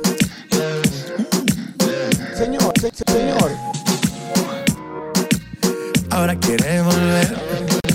Suéltame. ¿Por qué razón? Dime para qué. No, porque ya me llenaste la cachimba. Regresamos al Rush Deportivo, 10 de la mañana, 5 minutos. Segunda hora del programa del día de hoy. Leandro Soto y Ricardo Montes de Oca hasta las 11. Cállate la boca. Ya vamos a hablar de los Marlins, también del Miami Heat. Hoy se espera una decisión importante en la NBA. Eh, hay muchas fuentes que dicen que Kawhi Leonard hoy va a tomar una decisión porque ya se reunió con los Lakers, ya se reunió con los Clippers y parece que anoche se reunió con los Raptors de Toronto. Y al contrario de como se esperaba, le dio la última palabra a su equipo. ¿Te acuerdas que se había reportado que primero iba a hablar con Toronto y después con los equipos de Los Ángeles? Bueno, fue al revés. Se espera que hoy Kawhi Leonard tome una decisión, una decisión que pudiera cambiar eh, el destino de la NBA para el año que viene. ¿Estás viendo la importancia de Kawhi Leonard? Donde vaya, van a cambiar probablemente las estadísticas y las probabilidades de, de un campeonato o no. También ayer los Marlins de Miami fueron dejados en el terreno por un doblete de Trea Turner. Luego de un error de Neil Walker, un error medio mentiroso porque vaya que, vaya que fue bastante complicado de, de- en de la tercera base por parte de, de Neil Walker, Él no es tercera base. que lleva como 550 años sin jugar en la posición. Ya él no es tercera base. Y eh, está day to day Brian Anderson. Eh, Oh, sí. No se han dicho exactamente qué es lo que tiene, pero sí está sufriendo eh, alguna molestia y por eso el equipo lo ha decidido poner en day to day, evaluarlo día a día para ver cómo va evolucionando de una aparente lesión. ¿Sabes que hay un tema interesante antes de, ir con las llamadas y regresar al tema del fútbol? Eh, hoy, hoy Odubel Herrera Mm. se presentó a la corte en Atlantic City por los cargos de eh, violencia doméstica. Sí, sí. Y nadie se presentó. Por lo tanto, la corte, digamos que retira los cargos y ya queda, eh, digamos, ex- exento de esto. Esto Claro. pasa mucho, es decir, que, que el otro no se presenta y, y ya, y se acaba todo. Y pasa mucho en este tipo de, de casos eh, donde se está discutiendo una violencia doméstica o, o una posible violencia doméstica, Claro. en este caso de Odubel Herrera, pero eh, aparentemente el otro lado no apareció en la corte. Exacto. Y yo creo que esto, no digamos que, que está planeado, no, pero es que quizás la otra persona no quiere hacerle un poco más daño de lo que eh, ya ha causado toda esta situación a Odubel Herrera y prefiere dejar los cargos de esta manera y tomar su lado, si es posible, ¿no? La cosa es que, a pesar de que se retiran los cargos, bueno, sigue cumpliendo, digamos, la penalidad por MLB. Claro, porque las grandes ligas siempre va a ir hasta las últimas instancias para averiguar el caso de manera independiente, ¿no? Y lo han hecho en cada uno de los casos que han surgido en los últimos años de esta índole. Pero eh, es complicado porque, a ver, yo no digo que merezca o no la, la, la suspensión, Tú y yo sabemos lo que pasó. pero bueno, realmente no. Si la Corte de Estados Unidos o de la federal o la regional dejando- o lo que sea, Nos estamos dejando llevar por un reporte policial. Yo creo que eso tiene eh, toda la vigencia y la responsabilidad para poder emitir un- lo pero que entonces, pasó. ¿no? ¿las políticas de grandes ligas son más justas que las de el país? No, pero es que eh, eh, eso es justicia, ¿no? La otra persona no se apareció para presentar su caso y quedan los es parte de la justicia también, ¿no? Si él cometió, eh, digamos, no voy a decir crimen, pero digamos eso que, que- que se le está culpando, Sí, sí, la violencia doméstica, de- claro como debe es. pagarlo, ¿ok? Debe pagarlo. Lo que me cuesta, eh, digamos, hay como un conflicto de interés, obviamente, ¿no? Entre como que grandes ligas y... y porque Oduel puede decir fácilmente, mira, nadie me está culpando, no tengo ningún cargo, no tengo nada, ningún problema ya, Pero ya eso no le importa a las grandes ligas, porque lo mismo pasó con Osuna. ¿Te acuerdas Ozuna, Roberto. Osuna? Que estuvo meses en la lista esa de... de, eh, Creo, que fue un poco más serio. De, ¿Cómo se llama eso? Como, güey, no, es- no es de permiso, pero... Sí, tiene un nombre Apartado, específico que lo, prácticamente no, le siguen pagando, ¿no? Pero no está en el roster de 40, no, no, no es parte del equipo durante ese momento que se lleva a Y no cabo cobra. la investigación. Y no cobra, correcto. Eh, vamos, vamos con la llamada. Vamos con la llamada. Felipe, buenos días. Felipe, bienvenido. Eh, buenos días, buenos días. Buen programa. Eh, bueno, eh, sí se está hablando de Messi, que esto, Messi el otro, pero acá hay una cosa, men, quizás estemos viendo algunas genialidades, destellos de, de un jugador que quizás indudablemente antes fue mejor y tampoco brilló en la, en, en la Champions. Okay, no es que el Barcelona, Barcelona, en la última Champions no ha aparecido tampoco al final. So, yo creo que quizás Messi ya vivimos el recuerdo. Yo creo que Messi 27, 28 años, quizás, no sé, 26, 25, hubiera hecho otro papel. Yo creo que Messi ya, ya está como que, vaya, en, va a entrar en declive. Veremos en esta, en esta liga española, pero Messi yo creo que ya demasiados partidos que trae arriba se veía ayer impotente, se veía que trataba, que no podía, se veía que se quería llevar a tres, a cuatro, no le salía ni una, por más que trataba. Pero yo no, yo veo que no es el Messi de antes, no es ese Messi que te resolvía, porque como dijo un- un- una persona que llamó, vaya, los jugadores estos buenísimos, a la hora de la hora, aparte de ponerte la camiseta, un tiro libre, acá, gol. Eh, esto que el otro, gol. Yo he visto a, a jugadores brasileños que eran importantes y te definían por la calidad siempre. Y, y bueno, ni decir de Maradona, ¿no? Claro. Eso es lo que yo pienso. Eh, un abrazo. gracias, Felipe. Qué tema, ¿no? Eh, es que es complicado, porque a ver, No, voleo lo mismo, Ricardo. nadie, nadie está diciendo que Messi no es un grande. Y que sigue siendo un grande. Yo ahí tal vez con, con Felipe difiero un poco, si bien recordamos lo que pasó en Anfield, lo que pasó en la Roma, etcétera. Pero, pero este es- eh, Messi sigue siendo, si no el mejor, uno de los mejores jugadores del mundo actualmente a su edad. Y Cristiano también, si quieres comparar, meterlo allí también. Son dos fenómenos que han tenido una carrera paralela, que han puesto el fútbol en otro nivel. Y que el otro día estaba viendo un texto impresionante, que a la edad de Cristiano, la cantidad de jugadores que ya o se estaban retirando o ya estaban dando, dejando sus últimos cartuchos, pero que ya no eran lo mismo. Y Cristiano sigue estando ahí entre los mejores. Y Messi, si bien es un poquito más joven, igual ya no está en edad, Messi no está en edad para hacer lo que está haciendo. Y lo está haciendo. Entonces, entendiendo eso, con Argentina tampoco se puede esconder que ha sido un desastre.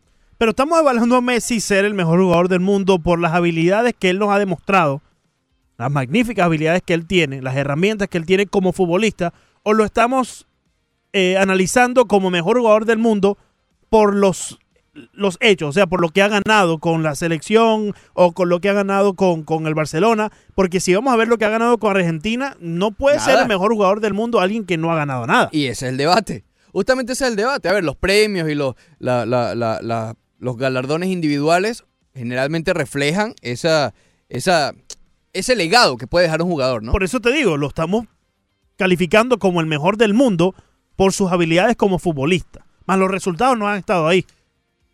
No, por, sí lo menos, estado. por lo menos del lado Claro nacional, por lo menos del lado de la selección. Claro, pero en el Barcelona ha sido tan extremo que Claro, eso claro, se considera. claro, Ok, pero es un misterio. Te lo juro que es un misterio porque es complicado. Y obviamente la comparación de Cristiano en este caso no lo ha ayudado porque Cristiano, si bien no se le exige tanto, porque es Portugal, Argentina es bicampeona, eh, ha ganado dos veces el Mundial de Fútbol y es una potencia, Portugal no lo es, pero ganó una Eurocopa ahora con Cristiano. Continuamos en el 786-801-5607. Rubén, buenos días. ¿Qué tal, Rubén? Sí, buenos días. ¿Me están oyendo bien? Adelante, hermano, sí. O- ok.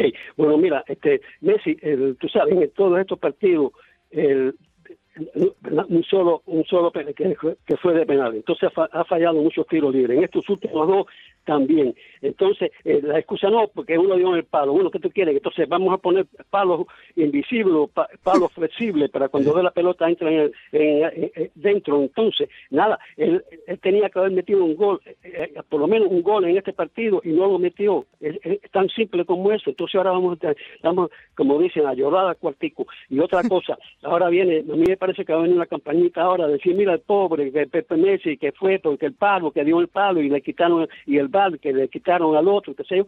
Y entonces como una campañita para cogerle lástima, para que entonces sea candidato número uno para el balón de oro. Eso es lo que me yo, yo, yo me imagino que esa campañita viene, ¿tú me entiendes? Claro. Eh, mira, el pobre, vamos a, tú me entiendes, a darle para el balón de oro, que él se lo merece, que es el mejor y todas esas cosas.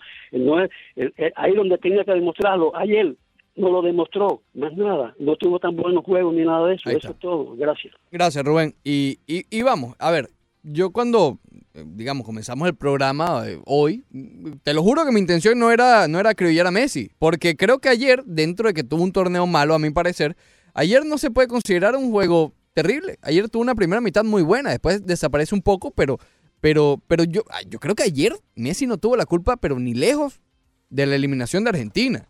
Ayer, ¿ok? Eh, creo que eh, en este caso, si hay que criticar o culpar a alguien, no es a Messi, es al VAR. Y fácilmente, porque sí lo fue. Fueron dos penales no cobrados y un penal que derivó un gol de rival. Es decir, ayer el VAR fue determinante, más que la no aparición de Messi, que sí estuvo por lo menos en la primera parte. Entonces, yo no quiero. oh, yo creo que hoy no es el día para criticar a Messi. Mira, sí se critica en el sentido de que no ha ganado con Argentina, algo que venimos criticando desde hace tiempo. Y antes del comienzo de la Copa América, aquí decíamos, eh, yo lo ponía como favorito por tener a Messi. Pero mucha gente, vamos a estar claros, no ponían a Argentina como favorito.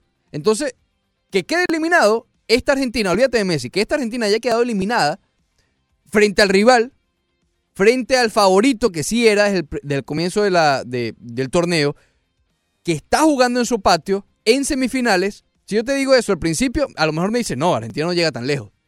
¿Ok? Yo creo que Argentina ayer no fue culpa de Messi, pero sí se va a hablar, se va a continuar hablando sobre la- los no títulos de Argentina con Messi. Mándamelo un saludito ahí, Ricardo, y vamos a continuar con las llamadas. Las líneas están repletas con este tema. Pero mándamelo un saludito ahí a- al bicho, por favor. Ah, bueno. Sí, sí, mándame un O sea, detienes las papeletas, Sí, detienes. sí, sí, tú eres sí. como Scaloni haciendo, haciendo cambios. Sí, sí, sí. Cuando. Argentina está bien, Mándame- Scaloni decide hacer cambios. Mándame el saludito ahí que también está preguntando si lo de la ranita es té o café. Está Es té, es preguntando- té, está- está es preguntando. té. Y también nos saludamos a Juan Vargas y Jonathan que están en sintonía. Eh, continuamos con Antonio. Buenos días. Antonio, bienvenido.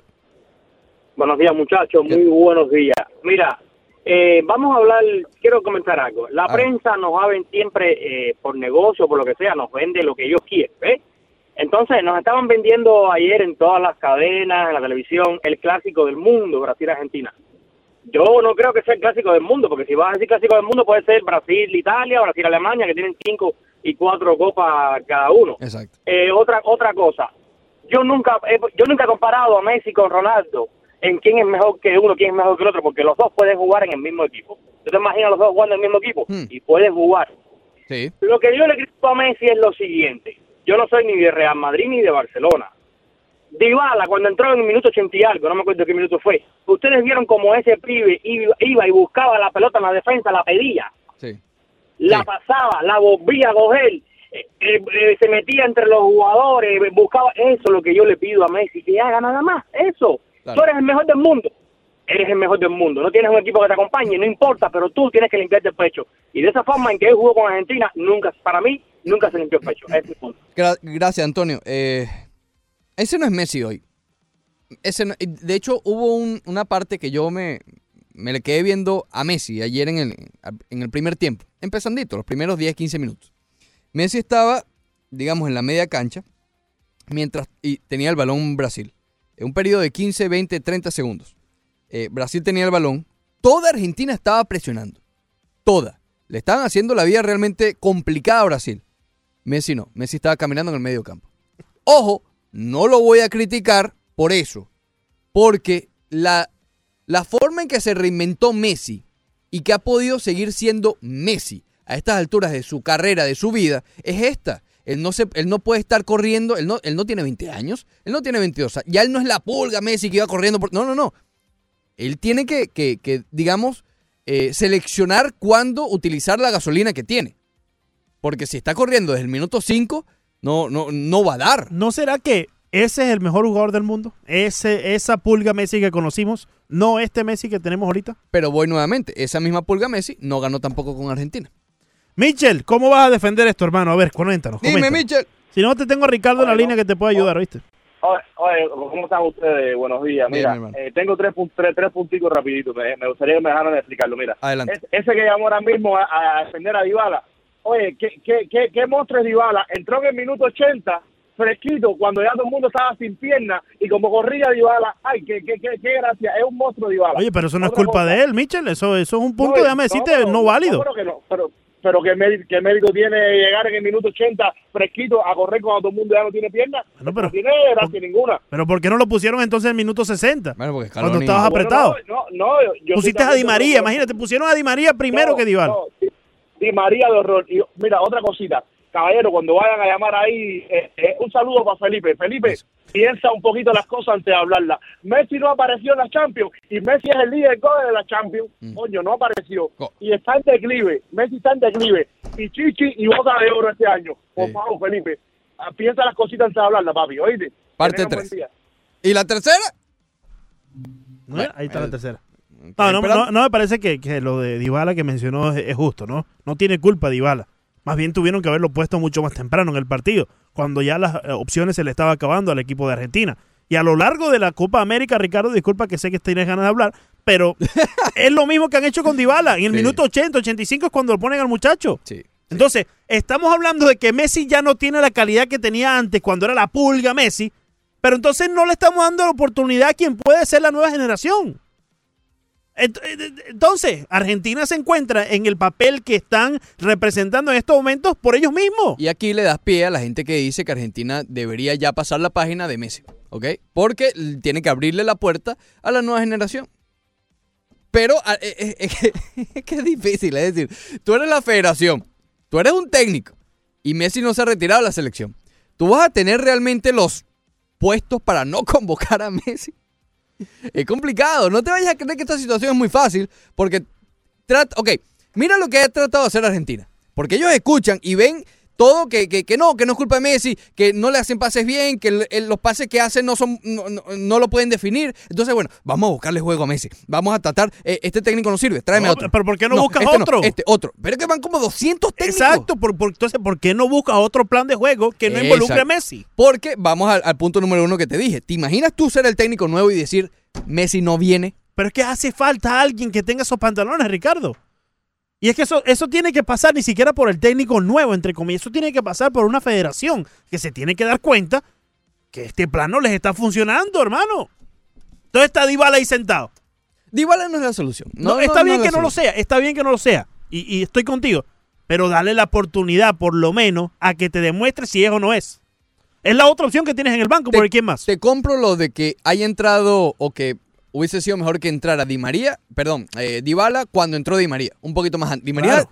hablamos de torneos feos, eh, lo que hizo Di María fue horrible, horrible en este torneo. Perdió un balón por allá por la, la esquina. No, Di María, Di María, Di María no. Eh, bueno, no sé, busca otras variantes, ¿no? Pero no te dejan poner... Genera fútbol, no te eres- ibas a poner, Argentina. No te ibas a poner a inventar o sea, con los titulares es- ayer. Es un país donde los muchachos antes de aprender a leer y a escribir ya están jugando fútbol. Qué bonito suena eso, ¿no? Estás estás muy romántico, Leandro. No, ¿Qué pero es que ¿es, es verdad o no es verdad. No, yo creo que hablan primero. No, pero leer y escribir, ¿me Ah, entiendes? ok, Ir para la escuela, Sí, leer, eso sí. escribir, está bien que hablan, sí, pero tienes que hablar está para jugar bien. fútbol. Pero antes de, de- de- de aprender la- las cosas básicas, ya estás aprendiendo fútbol. Última llamada antes de cambiar de tema. Ay, ¿no? Eh, vamos con Ricardo. Ricardo, bienvenido. Vamos a ver cómo defiende esto, Ricardo. ¿Qué pasa, muchachones? ¿Cómo te por ahí? Vamos, Muy Ricardo. bien, muy vamos, bien. Vamos, vamos a defender a Messi, Ricardo. he tenido la satisfacción de oír a todos los anti-Messi Sí, y a sí. todos los madrilistas. Cierra la puerta, bárbaro, veo. A ver. Óyeme, yo, fíjate, yo estoy contento porque mi equipo es Brasil. Sí. Independientemente de cómo piensen los demás, mi equipo es Brasil. Dani antes se metió en la clase de Copa América que le ronca man. Ahora, vamos, a, vamos al tema. Vamos al tema, porque yo soy brasileño, pero soy mesiánico. Eh, eh, no hay peor ciego que no quiere ver. Messi se metió ayer en un sprint de 70 metros y le dio una clase dura a, a Kun Agüero que, le, que para que yo hasta yo lo metía. Y, y no, no, no la recepcionó, no la pateó, ¿para qué vamos a hablar de eso? Pero hay hubo otra jugada dentro del área que estaban Alves, estaba el que es de Barcelona, el número 8, y estaba en defensa. Los tres arriba de Messi no pudieron quitarle la pelota, entre los tres no pudo, él estaba bailando. Oye, Ricardo, suficiente de, de defender a Messi, hermano. Háblame de Dani Alves, Ricardo. Háblanos de Dani Alves, Ricardo. No, no, no, lo de, mira, lo de Dani Alves, el peor error del Barcelona toda su vida ha sido soltar a Dani Alves. Pero déjame contestarle a mis amigos. Pero él no decía que Dani. Alves no servía, Ricardo. Ya que conteste, conteste. No, no entiende. Como dice Tony, tú sabes de quién, como dice Tony, tú sabes de quién te voy a hablar. Cállate la ¿Sabes boca. de quién te voy a hablar? La diferencia entre, entre el mejor del mundo y el otro de quien tú sabes es que no va a Marruecos a hacer batalla ¡Ah, Cállense la boca ya. Sabes qué hacer muy bien para envolverme. Después del corte comercial, corte comercial, más del Rush Deportivo.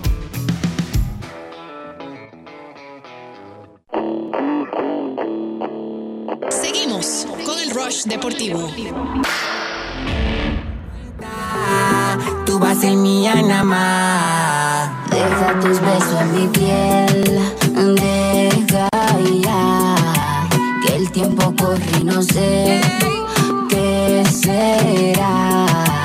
Deja tus besos en mi piel. Deja ya.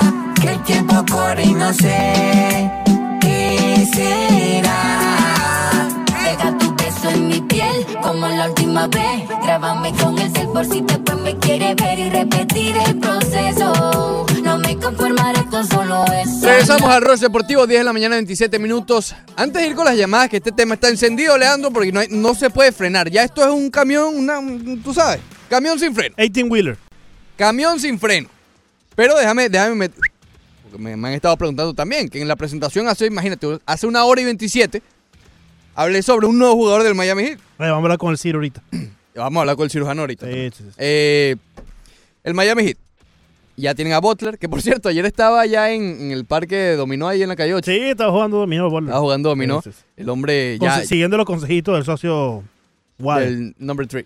Number 3. Sí, ese, ese lo tiene, tú sabes. Sí, sí. Ese es el mentor. Ese va a seguir trabajando con el Heat, ¿no? Bueno, y lo está haciendo. Yo creo que le sale mejor no trabajar con el Miami Heat, trabajar con el Miami Heat. ¿Me explico? Es Sí, decir, sí. si él estuviera en las oficinas, probablemente no hubiese podido lanzar el tweet que lanzó el otro día, hablar tan ampliamente del Miami Heat, pero ahora Reclutar, como... reclutar. Exacto, él está reclutando feliz. Igual que Chat 85. 85 está mandado Oh, a correr. Sí. ¿Te acuerdas del de...? Ya a esta altura de la vida, de 8-5, todavía ando de. Se había hablado de Bradley Bill. Es un- lo dijimos acá, es bien complicado. Si lo hacen, imagínate, puede que suceda. Sin embargo, va a ser bien difícil porque es muy caro, ¿ok? Si ya te costó tanto lo de Butler, lo de Bill va a ser, olvídate de Winslow, de Adebayo, de, de muchas cosas, ¿ok? De picks por una década, ¿ok? Él es mejor que Jimmy Butler. Pero hay otro jugador que quizás sea más barato, que ha estado sonando bastante para el Miami Heat, y se llama DeMarcus Cousins. Él es agente libre, eh, está buscando todavía recuperar su nivel. De hecho, ayer salió un reporte de que, o que decía, que la gente del campo de él, pues sus, allegados, sus amigos, sus agentes, están ligando para que sea Miami Heat quien lo contrate. Porque él sufrió el- la ruptura del talón de Aquiles hace ya un año y medio. eh, o más. No, no, no. Hace, hace más, hace más, exacto. Pero volvió por primera vez, esta vez con los Warriors, volvió en enero. Eh, y nunca demostró el nivel que, que- que- solía demostrarnos en Sacramento y también en los Pelicans, donde lució bastante bien antes de la lesión. Al final, en, en el juego de la final, tuvo un juego bueno y ya. Entonces, ellos creen, los allegados a Cousins, que el problema del nivel de él no sea por el Aquiles, sino por su condición física. ¿Qué franquicia se asegura de cuidar la condición física de los jugadores? El Miami Heat. Y va a salir barato. Ahora, supongamos que ocurra, ¿cuáles son los contras? Los pros son, imagínate, si tú recuperas el nivel de Marcus Cousins, de Marcus Cousins siendo de Marcus Cousins, es un top 10 en la NBA. Top 10 el talento que tenía de Marcus Cousins antes de la lesión. Si tú lo logras recuperar, oye, tiene un equipazo, ¿ok? Y sin perder a nadie porque es agente libre. Un equipazo. Ahora, la parte negativa viene. ¿Qué pasa si no resulta? La personalidad de Cousins, junto con la de Waiters, junto con la de Jimmy Butler, puede explotar ese vestuario. Un volcán pudiera ocurrir allí. Un volcán. Pero, si resulta, tienes un gran tema allí. Tienes un gran, buen problema allí. El otro es cómo hacer para que juegue bien con Adebayo. Yo creo que sí se adaptarían porque a pesar de que Cousins empezó siendo un centro convencional, ha sabido adaptarse bastante bien, incluso hasta triples lanza ahora, ¿ok? Eh, entonces yo creo que sí podrían eh, poner a Adebayo en el puesto 4, puesto 5 Cousins si, si llega a ser titular. En fin, a lo que voy es, creo que pudiera ser una contratación bastante inteligente para el Miami Heat, con riesgo, ya el riesgo te lo comenté, juntar esa, ese cerebro en, en el vestuario del Miami Heat con el de Warriors y con el de Jimmy Butler, que son bastante mecha corta, sería bastante riesgoso. Pero si hay una franquicia que puede manejar o intentar manejar eso, es la del Miami Heat. Entonces, bueno, eh, a Miguel San Juan, que estaba esperando el nombre, no le gustó. Oye, de Marcos Cousins, ¿por qué no? Why not? Um, Ojalá sea Bradley Bill. Es decir, yo quiero que sea lo de Bradley Bill. little by little. Pero eh, ahora mismo el mercado sí está detenido, el mercado de la agencia libre, por Kawhi Leonard. Se movió realmente eh, rápido en el primer día, el, el El domingo. primer fin de semana, sí. El domingo y un- incluso un poco el lunes. Eh, y se ha frenado un poco porque ahora sí están esperando por la decisión de Kawhi Leonard. Incluso los Lakers, hay un nombre que suena para los Lakers que es Goran Dragic. Porque si los Lakers no obtienen a Kawhi, tienen que utilizar ese, ese espacio salarial que tienen allí. Y se habla mucho de, de- de Goran Dragic. ¿Ok? Entonces, bueno. Vamos con Franklin, buenos días. Franklin, bienvenido. Hola, buenos días. ¿Qué tal, Franklin? Eh, mira, volviendo al caso de, de Messi en la Copa América, Eh, dicen que Messi tiene 30 años, que ya ha disminuido su rendimiento, pero si miramos a Vidal, Arturo Vidal, a Alexis Sánchez y en general a todo Chile, todos tienen más de 30 años, excepto creo un jugador que tiene 26. Y en los momentos bajo presión es cuando más rinden. Ese Vidal, a mí no me gusta como persona el tipo, pero como futbolista me quito el sombrero. Ese tipo las hace todas, defiende, ataca, apoya, es un líder, etcétera, etcétera. Y lo mismo Alexis. ¿Qué decimos de la temporada de Alexis en, en Europa? Dos goles creo que hizo con el Manchester United, pero llega hasta, a, esta, a, a su selección y es una figura, levanta el levanta su nivel.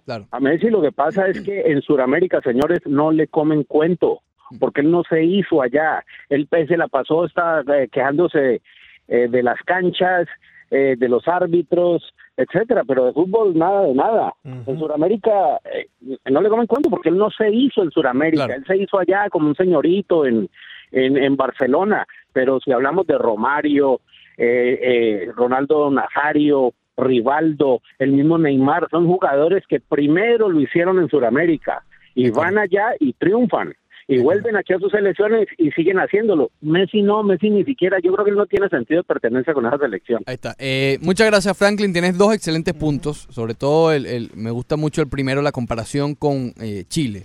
Eh, son jugadores que ya lo hemos, ya lo hemos dicho, es una generación que ya esa sí está en decaída. Es decir, por la edad ni, ni modo que jueguen hasta los 50. Pero en un torneo como la Copa América se, se inspiran, ¿no? Pero esta misma selección no llegó al Mundial. ¿Ok? Entonces, a ver, si, se, si, si están inspirados por la Copa América, se sienten cómodos jugando un torneo corto como la Copa América, pero también sí se ha notado cierta caída, si no, hubiesen ido, eh, hubiesen ido al Mundial. Ahora, eh, con el otro tema de que a lo mejor se traduzca más, no me mandaste los videos ayer, por favor, mándamelos ahorita. Eh, eh, que se traduzca mejor crecer en Sudamérica para Europa y no en viceversa, pues, tiene también un sentido. Tiene también cierto sentido. ¿Ok? Eh, tal vez, tal vez si, si empiezas a crearte como futbolista en Sudamérica se traduzca mejor en Europa y no en viceversa. Pero bueno, Leandro, llegó el momento. Llegó el momento que todos esperan. Que es hablar con el cirujano slash cocinero del béisbol, porque generalmente cuando lo llamamos el hombre está en la cocina haciendo el almuerzo. ¿Cómo estás, Alfred? ¿Todo bien? Saludos, saludos, mi hermano, todo súper bien. Oye, ¿estás qué? ¿Estás qué adivina, no? Ah, te Aquí dije. haciendo Pollito a la chorrera, pollito a la chorrera con brown rice. No, no. Cositas healthy, unas cositas No, no, espérate un momentico, Alfred. ¿Cómo es eso que de pollito a la, a la chorrera, hermano? Explícate. Pollito a la chorrera, una onda África C, pero junto con el mismo arroz. Oh, oh, muy bien. Yo te puedo dar unas clases, Leandro, para, para que ya estés listo para el matrimonio. No, no, déjame a mí quieto, amiga. hermano. Ese- ese te- está, está tratando de evitar eso a toda No, costa. déjame a mí quieto, yo no tengo nada que hacer en la Sí. cocina, hermano. A ver, Alfred, Yo va- voy a tener una conversación con la costeñita pronto. Vamos con la columna tuya semanal que eh, nos brindas en 990 ESPN Deportes. En este caso me gusta porque se lo estás dedicando a un grande como Mariano Rivera. El Salón de la Fama se viste de gala con Mariano. En este caso. Y eh, toda esta columna está dedicada, digamos, a analizar el por qué Mariano es Mariano, ¿no? ¿Nos puedes hablar un poquito cómo llegaste a, a- a- o cómo te viste inspirado para escribir esta historia? Bueno, tú sabes que ya el del 19 al 22 va a ser la, la inducción. Y fíjate que Mariano, mm, eh, tú sabes que es el primer jugador con el 100% de, los de los votos. Eso no, Sí. no te lo tengo que decir. Además, lo sabe todo el mundo, probablemente que le guste el mundo del béisbol. Es así. Pero no es solo de que es especial en el sentido que ha sido el jugador más votado para llegar ahí. Yo creo que Mariano es tan especial porque además de ser el mejor en su posición y sin discusión, porque fíjate que el béisbol es un deporte en el que en, en siempre hay mucha discusión. La gente cuando van al center field te dicen, bueno, Di Mayo, otros te van a decir Mickey Mantle, Willie Mays, hay tantos, ¿verdad? Y pero en su posición él era un sin discusión, pero más que todo esto, la persona de Mariano Rivera, quién fue Mariano Rivera, las cosas que hizo Mariano Rivera, cómo se condujo en un terreno de béisbol, cómo hacía todas las cosas de él, eh, tanto personales como deportivas, lo hace una persona tan especial que por eso es que yo considero que el Salón de la Fama está vistiendo de lujo teniendo a un jugador como Rivera en sus pasillos, en sus filas, en su en su memorabilia y en todo lo que está en el Salón de la Fama encierra. Fíjate que yo creo que el legado de Rivera es muy grande eh, me inspiré mucho porque tengo el libro que, que salió de, Mariano cuando él se retiró y lo he leído tres veces y, y no me aburro de leerlo porque, ¿sabes qué pasa? Que uno cuando lee ese libro se da cuenta de la verdadera persona que es Mariano Rivera y la manera de Mariano Rivera ver la vida, las cosas que hizo, eh, su fe en Dios, son cosas que llaman mucho la atención.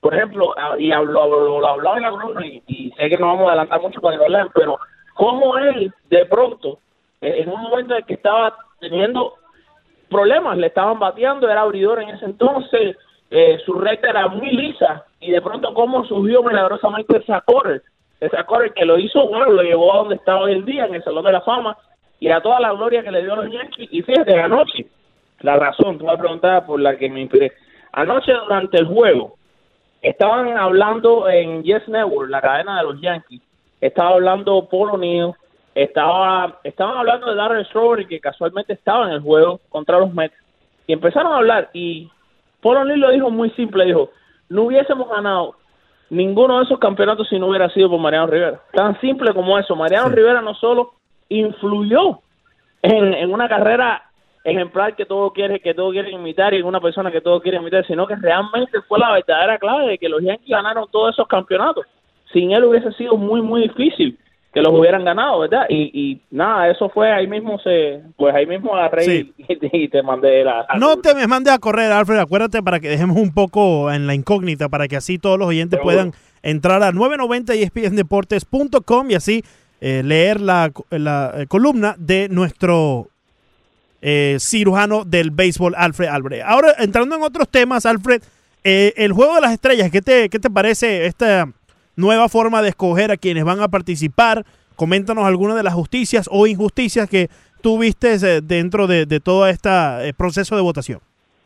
Lo que pasa, a mí me gustó, en el sentido de que hemos visto en otras temporadas aquel desastre cuando sucedió que todo Missouri se dedicó a votar por todos los jugadores de Kansas City y los Cardenales, y el juego de estrella era prácticamente Kansas City con, con los Royals contra los Cardenales, y eso ya no va a pasar tanto. Eh, por esa parte, positivo. Por la parte de que los jugadores hacen los votos, un poco negativo, y en el sentido de que sí hubo injusticia, pero en todos los juegos de estrella hay injusticia. O sea, tengamos claro como seguidores que somos de este deporte que hay injusticia. ¿Por qué? Porque, bueno, el tema de que todos los equipos tienen que llevar al menos un representante, eh, muchas veces te, te pone un jugador en el juego de estrella dejando otro fuera. Me preguntabas de injusticia. Mira, Gleyber Torres tiene que ser un, un All-Star y no está ahí. With Merrifield de Kansas City. O sea, son varios los jugadores que van a quedar fuera porque evidentemente no pueden ir todos. Y hoy en día, Leandro, yo no sé si tú estás de acuerdo conmigo, y esto es un tema que podemos tocar quizás en un programa, vaya, que yo Sí. esté ahí con ustedes, incluso en la, en la, en la cabina. Pero el béisbol yo creo que está viviendo un momento maravilloso en cuanto a estrellas. Si, si te fijas, eh, equipos malos tienen dos y tres jugadores que prometen mucho o que ya están dando resultados. O sea, el béisbol de grandes ligas vive momentos de muy buenos jugadores. Miras las estadísticas y te das cuenta de la cantidad de buenos peloteros que hay. Entonces es difícil hacer un, una selección de estrellas, no deja fuera gente, no que no se cometan injusticias. Pero yo creo que es bueno. Eh, lo que pasa es que el juego de estrella ha perdido un poco el sentido. Yo no te voy a decir que yo era súper amante de que el juego de estrella definiera la serie mundial, pero sí soy amante de crear algún tipo de incentivo para este juego, para que no sea simplemente un juego más. ¿Te das cuenta? Fíjate, Alfred, yo no estoy de acuerdo contigo en ese último punto. Yo creo que el béisbol en estos momentos eh, cadece de, de tener esa figura importante, más allá de ¿Tú Mike? Trout, porque sabemos que Mike Trout sí es un espectacular jugador, pero yo lo hablaba un poco con Ricardo. Yo creo que en el béisbol la cara del deporte no es quien sea más carismático y que sea el mejor jugador, sino simplemente el que sea el mejor jugador del momento. Yo creo que ese se convierte en la cara del béisbol. Hay muchos jugadores buenos, sí, que, que han puesto los números, pero no con consistencia. Es decir, no, no lo han eh, alargado, alargado a lo largo de una carrera de 3, 4 años ya. Estamos viendo jugadores que están surgiendo en estos momentos, que se tienen el potencial de convertirse en estrellas, pero que a los momentos tienen que demostrar que, que pueden eh, rendir en este nivel eh, al- a la máxima consistencia, ¿no? Pero fíjate que no, no hay, y que tú veas, es un tema que se es sabroso si lo, le podemos dedicar un rato. Yo creo que no, tú, tú me estás diciendo lo de los jugadores jóvenes, mira, sí, es que a la misma vez, por eso te digo, hay tantos jugadores jóvenes. Pero es que talentosos este, te hago una, te hago esta pregunta, te hago esta pregunta, ya, ya el tiempo no, nos está eh, Sí, por eso. Por llevando, pero tenemos que dedicarle ahí en la te hago esta pregunta que me la ha hecho el popular Montedoca una y, y mil veces.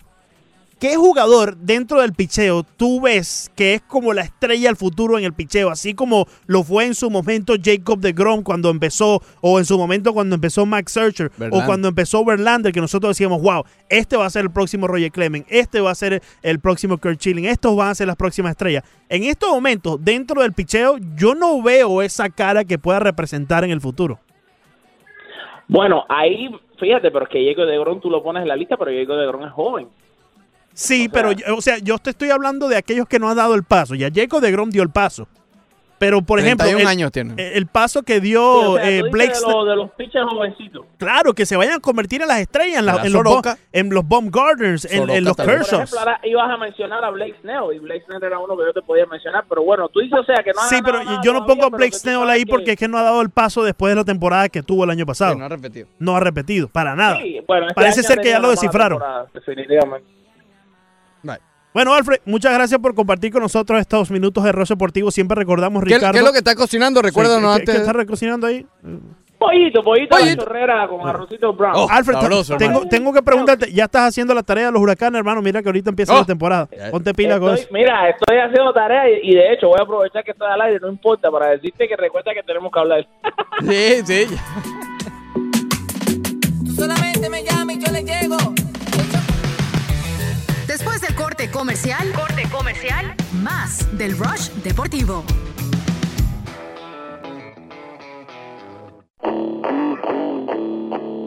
Seguimos con el Rush Deportivo.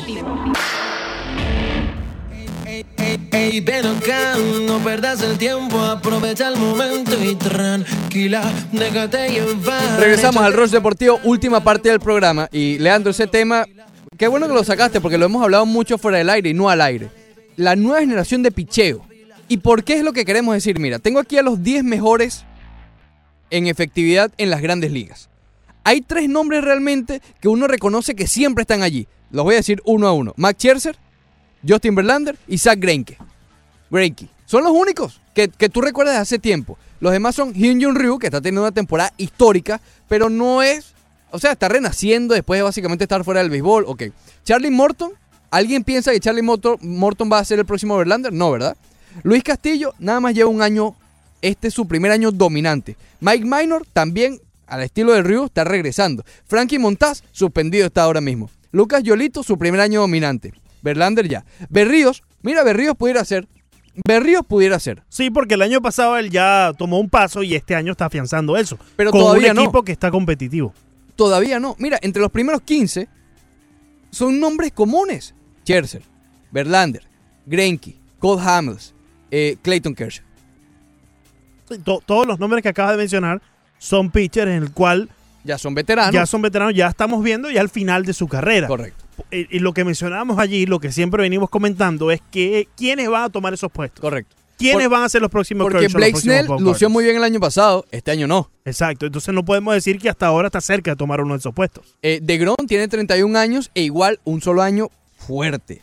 Repito, aquí no estoy diciendo que sean lanzadores malos, en lo absoluto, porque como te decía fuera del aire, dame a un de Grom, que es lo que está teniendo esta temporada, Sí. que es 4 y 7, 3.32. Pero no es Verlander, no es Scherzer, no es Greinke, no es Kershaw. ¿Quiénes son los próximos Verlander, Scherzer, Greinke? ¿Quiénes? No, en estos momentos no. Ahora mismo está el novato Soroka, que mira, a lo mejor por ahí van las cosas, pero igual tiene que demostrar. Tú tienes que tener dos, tres temporadas brutales para ser comparados con nombres como Verlander, Scherzer. Mira, Crisel hasta el año pasado. Tú sabes que lo mejor del caso, y ya entrando y atando este tema hacia el ámbito local aquí con los Marlins, que si bien no existen en estos momentos, los Marlins están dentro de una posición donde pueden tener por lo menos uno o dos de estos Ojalá. próximos nombres. Porque dentro de todas las grandes ligas, de los mejores prospectos en picheo los tienen los Marlins. ¿Por qué no? Y había una generación marcada. La había. Sindergaard, José Fernández, Sí, sí. Matt Harvey. Ellos eran los, los que estaban para tomar el trono de estos eh, Verlander, Scherzer, etc. Por una razón u otra, no fue así. Razones las tres completamente diferentes, ¿ok? Pero bueno, había, hace cinco años teníamos esta conversación y era fácil. Identificarlo era fácil. Claro, porque hablábamos de, de DeGrom, hablábamos de, de, Eh, eh, de Grom. Hablábamos de José Fernández y hablábamos también de, de Matt Matt Harvey. Harvey, correcto. Sí. Pero ahora mismo no. Mira, a lo mejor Marcos Stroman será. No, ya yo creo que Marco Stroman no, no puede llegar a esa élite. No. Mira, y en ese grupo, antes de hace cinco años, uno agregaba a Gary Cole también. Sí, sí. Que es un monstruo, pero Incluso Gary Costa estuviese más cerca de los que están hoy por hoy. el propio Keikel también lo agregamos allí. Dallas Keiko también. Había una generación nueva, Sí. ¿ok? Y- y- perdón, o sea, no, no. Patrick Corbin. ¿Tú crees? Mm. No, ¿tú, tú crees realmente que Corbin va a ser Verlander? Le tengo uno. Mira, el propio Strasbourg en su momento cuando llegó iba a ser, imagínate, Jolie Chassin. Mike Muller. Hay un. Brian ¿no? Ma- Brian Muller, sí. Hay un jugador en, en el rostro de los Marlins en estos momentos que tiene una cara No, de Rangel eso que- Pinto, Ricardo. Eso que me dijiste atemoriza, no digas eso. Tiene una cara de Rangel Pinto digas ese eso. muchacho, Ricardo. No lo digamos todavía porque todavía, bueno, esperemos que, que nos No, ayer- demuestre ayer. algo. Pero tiene una carita ¿Quién, de. quién? Oh, Dilo, dilo, ya lo dijiste. el socio, Quijada. Quijada. Pero... Zurdo y todo, hasta, hasta se parece en el wind-up. Quijada se quita la gorra y tiene el pelo así, igual que todo. Sí, eh, Preocupante. Sumamente preocupante. aunque ayer tuvo un duelo con Turner, lo perdió. Sí. Pero fue un buen duelo entre Sí, y no, esto lo, lo- lo decimos en, No, no, en broma. me da miedo, pues, imagínate. pero eh, en verdad que el muchacho se ve que tiene las herramientas. Ahora que las ponga en práctica de manera consistente, es, ese va a ser el problema, ¿no? ¿Qué vamos Porque a es que ha estado subiendo y bajando tanto que no le han dado el chance de, de- de, eh, adaptarse, de quedarse en un solo equipo. ¿Qué vamos a hacer con Isan Díaz? Ayer Eh, dio su honrón número 20. Bueno, yo te decía, eh, Brian Anderson ahora está día tras día, ver cómo va la evolución en la aparente lesión que tiene Brian Anderson. Y entonces se me ocurrió, jugando aquí a Miguel Colina, ¿por qué no, si Brian Anderson pasa a la lista de lesionados, movemos a Starling Castro a la tercera base y le damos la segunda base a Isan Díaz para que venga a probarse en el nivel más alto de las grandes ligas? Cabe acotar que Starling Castro nunca ha jugado la tercera base en las grandes ligas. Nunca la ha jugado, correcto. Eh, Neil Walker la ha jugado muy poco y ayer jugó. Porque las únicas dos opciones que tenemos, disculpa Ricardo, es Yadier Rivera y Neil Walker en tercera. Imagínate tú. yo creo que Hashtag imagínate llega, llega un momento, Leandro, llega un momento que tienes que tomar decisiones complicadas. Y tienes sin que- importar el contrato. Sí, sí, decisiones tal como esta. O sea, y el hombre tiene 20 jonrones en las menores. ¿Está, está proyectando que 40? Está bateando mejor de lo que estaba bateando el propio Starling Castro en las grandes ligas. No, pero que Starling Castro estaba, está bateando. tre- 2.36 está No, no, no, nada, absolutamente nada. Sí, sí, sí. No sé. Estoy nervioso. Lo, difícil, lo difícil ahí es, Ricardo, poner 10 millones en el banco después que tienes 20 y pico en el bullpen con Wei Yi Chen. Aló. Háblame, háblame ahí. Ok. Salúdame. ¿Te está llamando el bicho? Ah, sí. Dame, dame un segundo, bro, espérate. Top 5. 5. Bien, vamos con el top 5. No top 5 ahora mismo. Imagínate. Eh, ayer, Juli Gurriel, dos cuadrangulares, cuatro remolcadas. Juli, con los Astros de Houston, tu equipo, desde hace dos años. 4.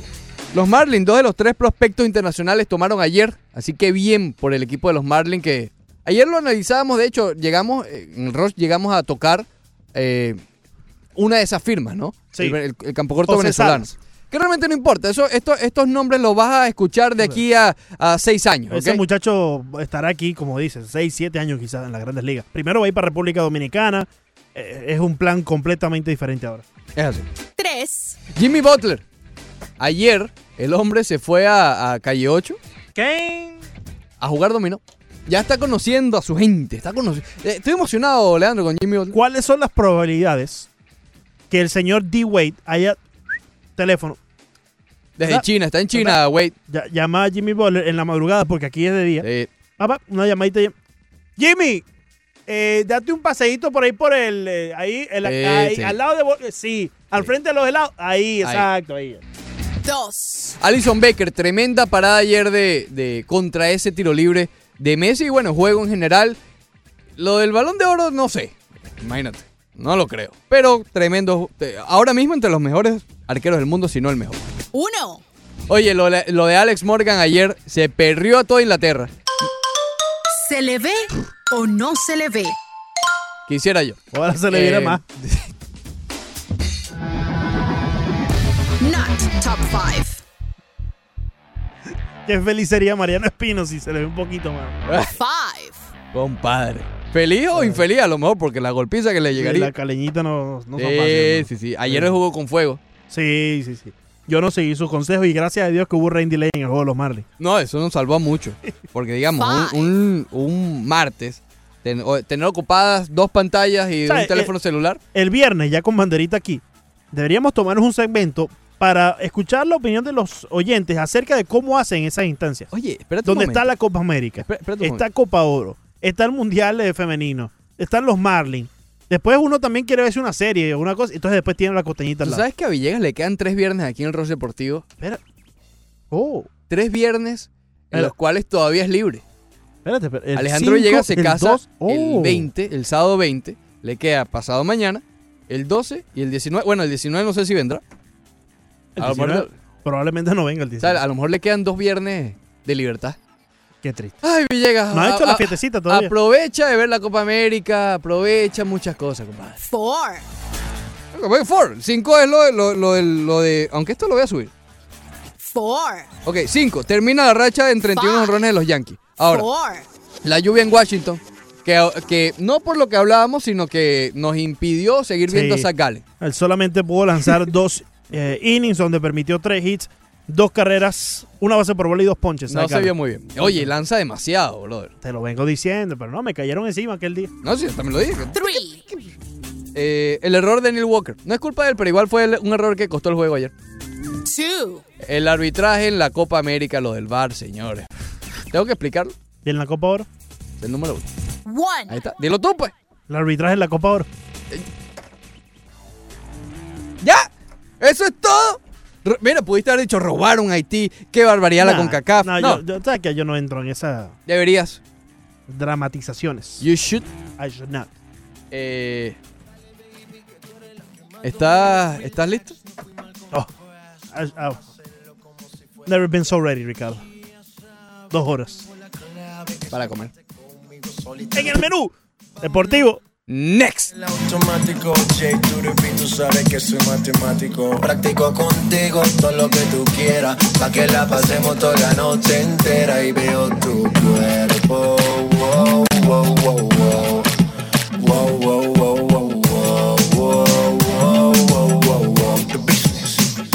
Ey, ey, ven acá, no perdas el tiempo, aprovecha el momento y tranquila, déjate llevar, échate pa' acá, dale, vamos ya que llegaron los kilas. Tranquila. Bye, have a great time. Recalculando.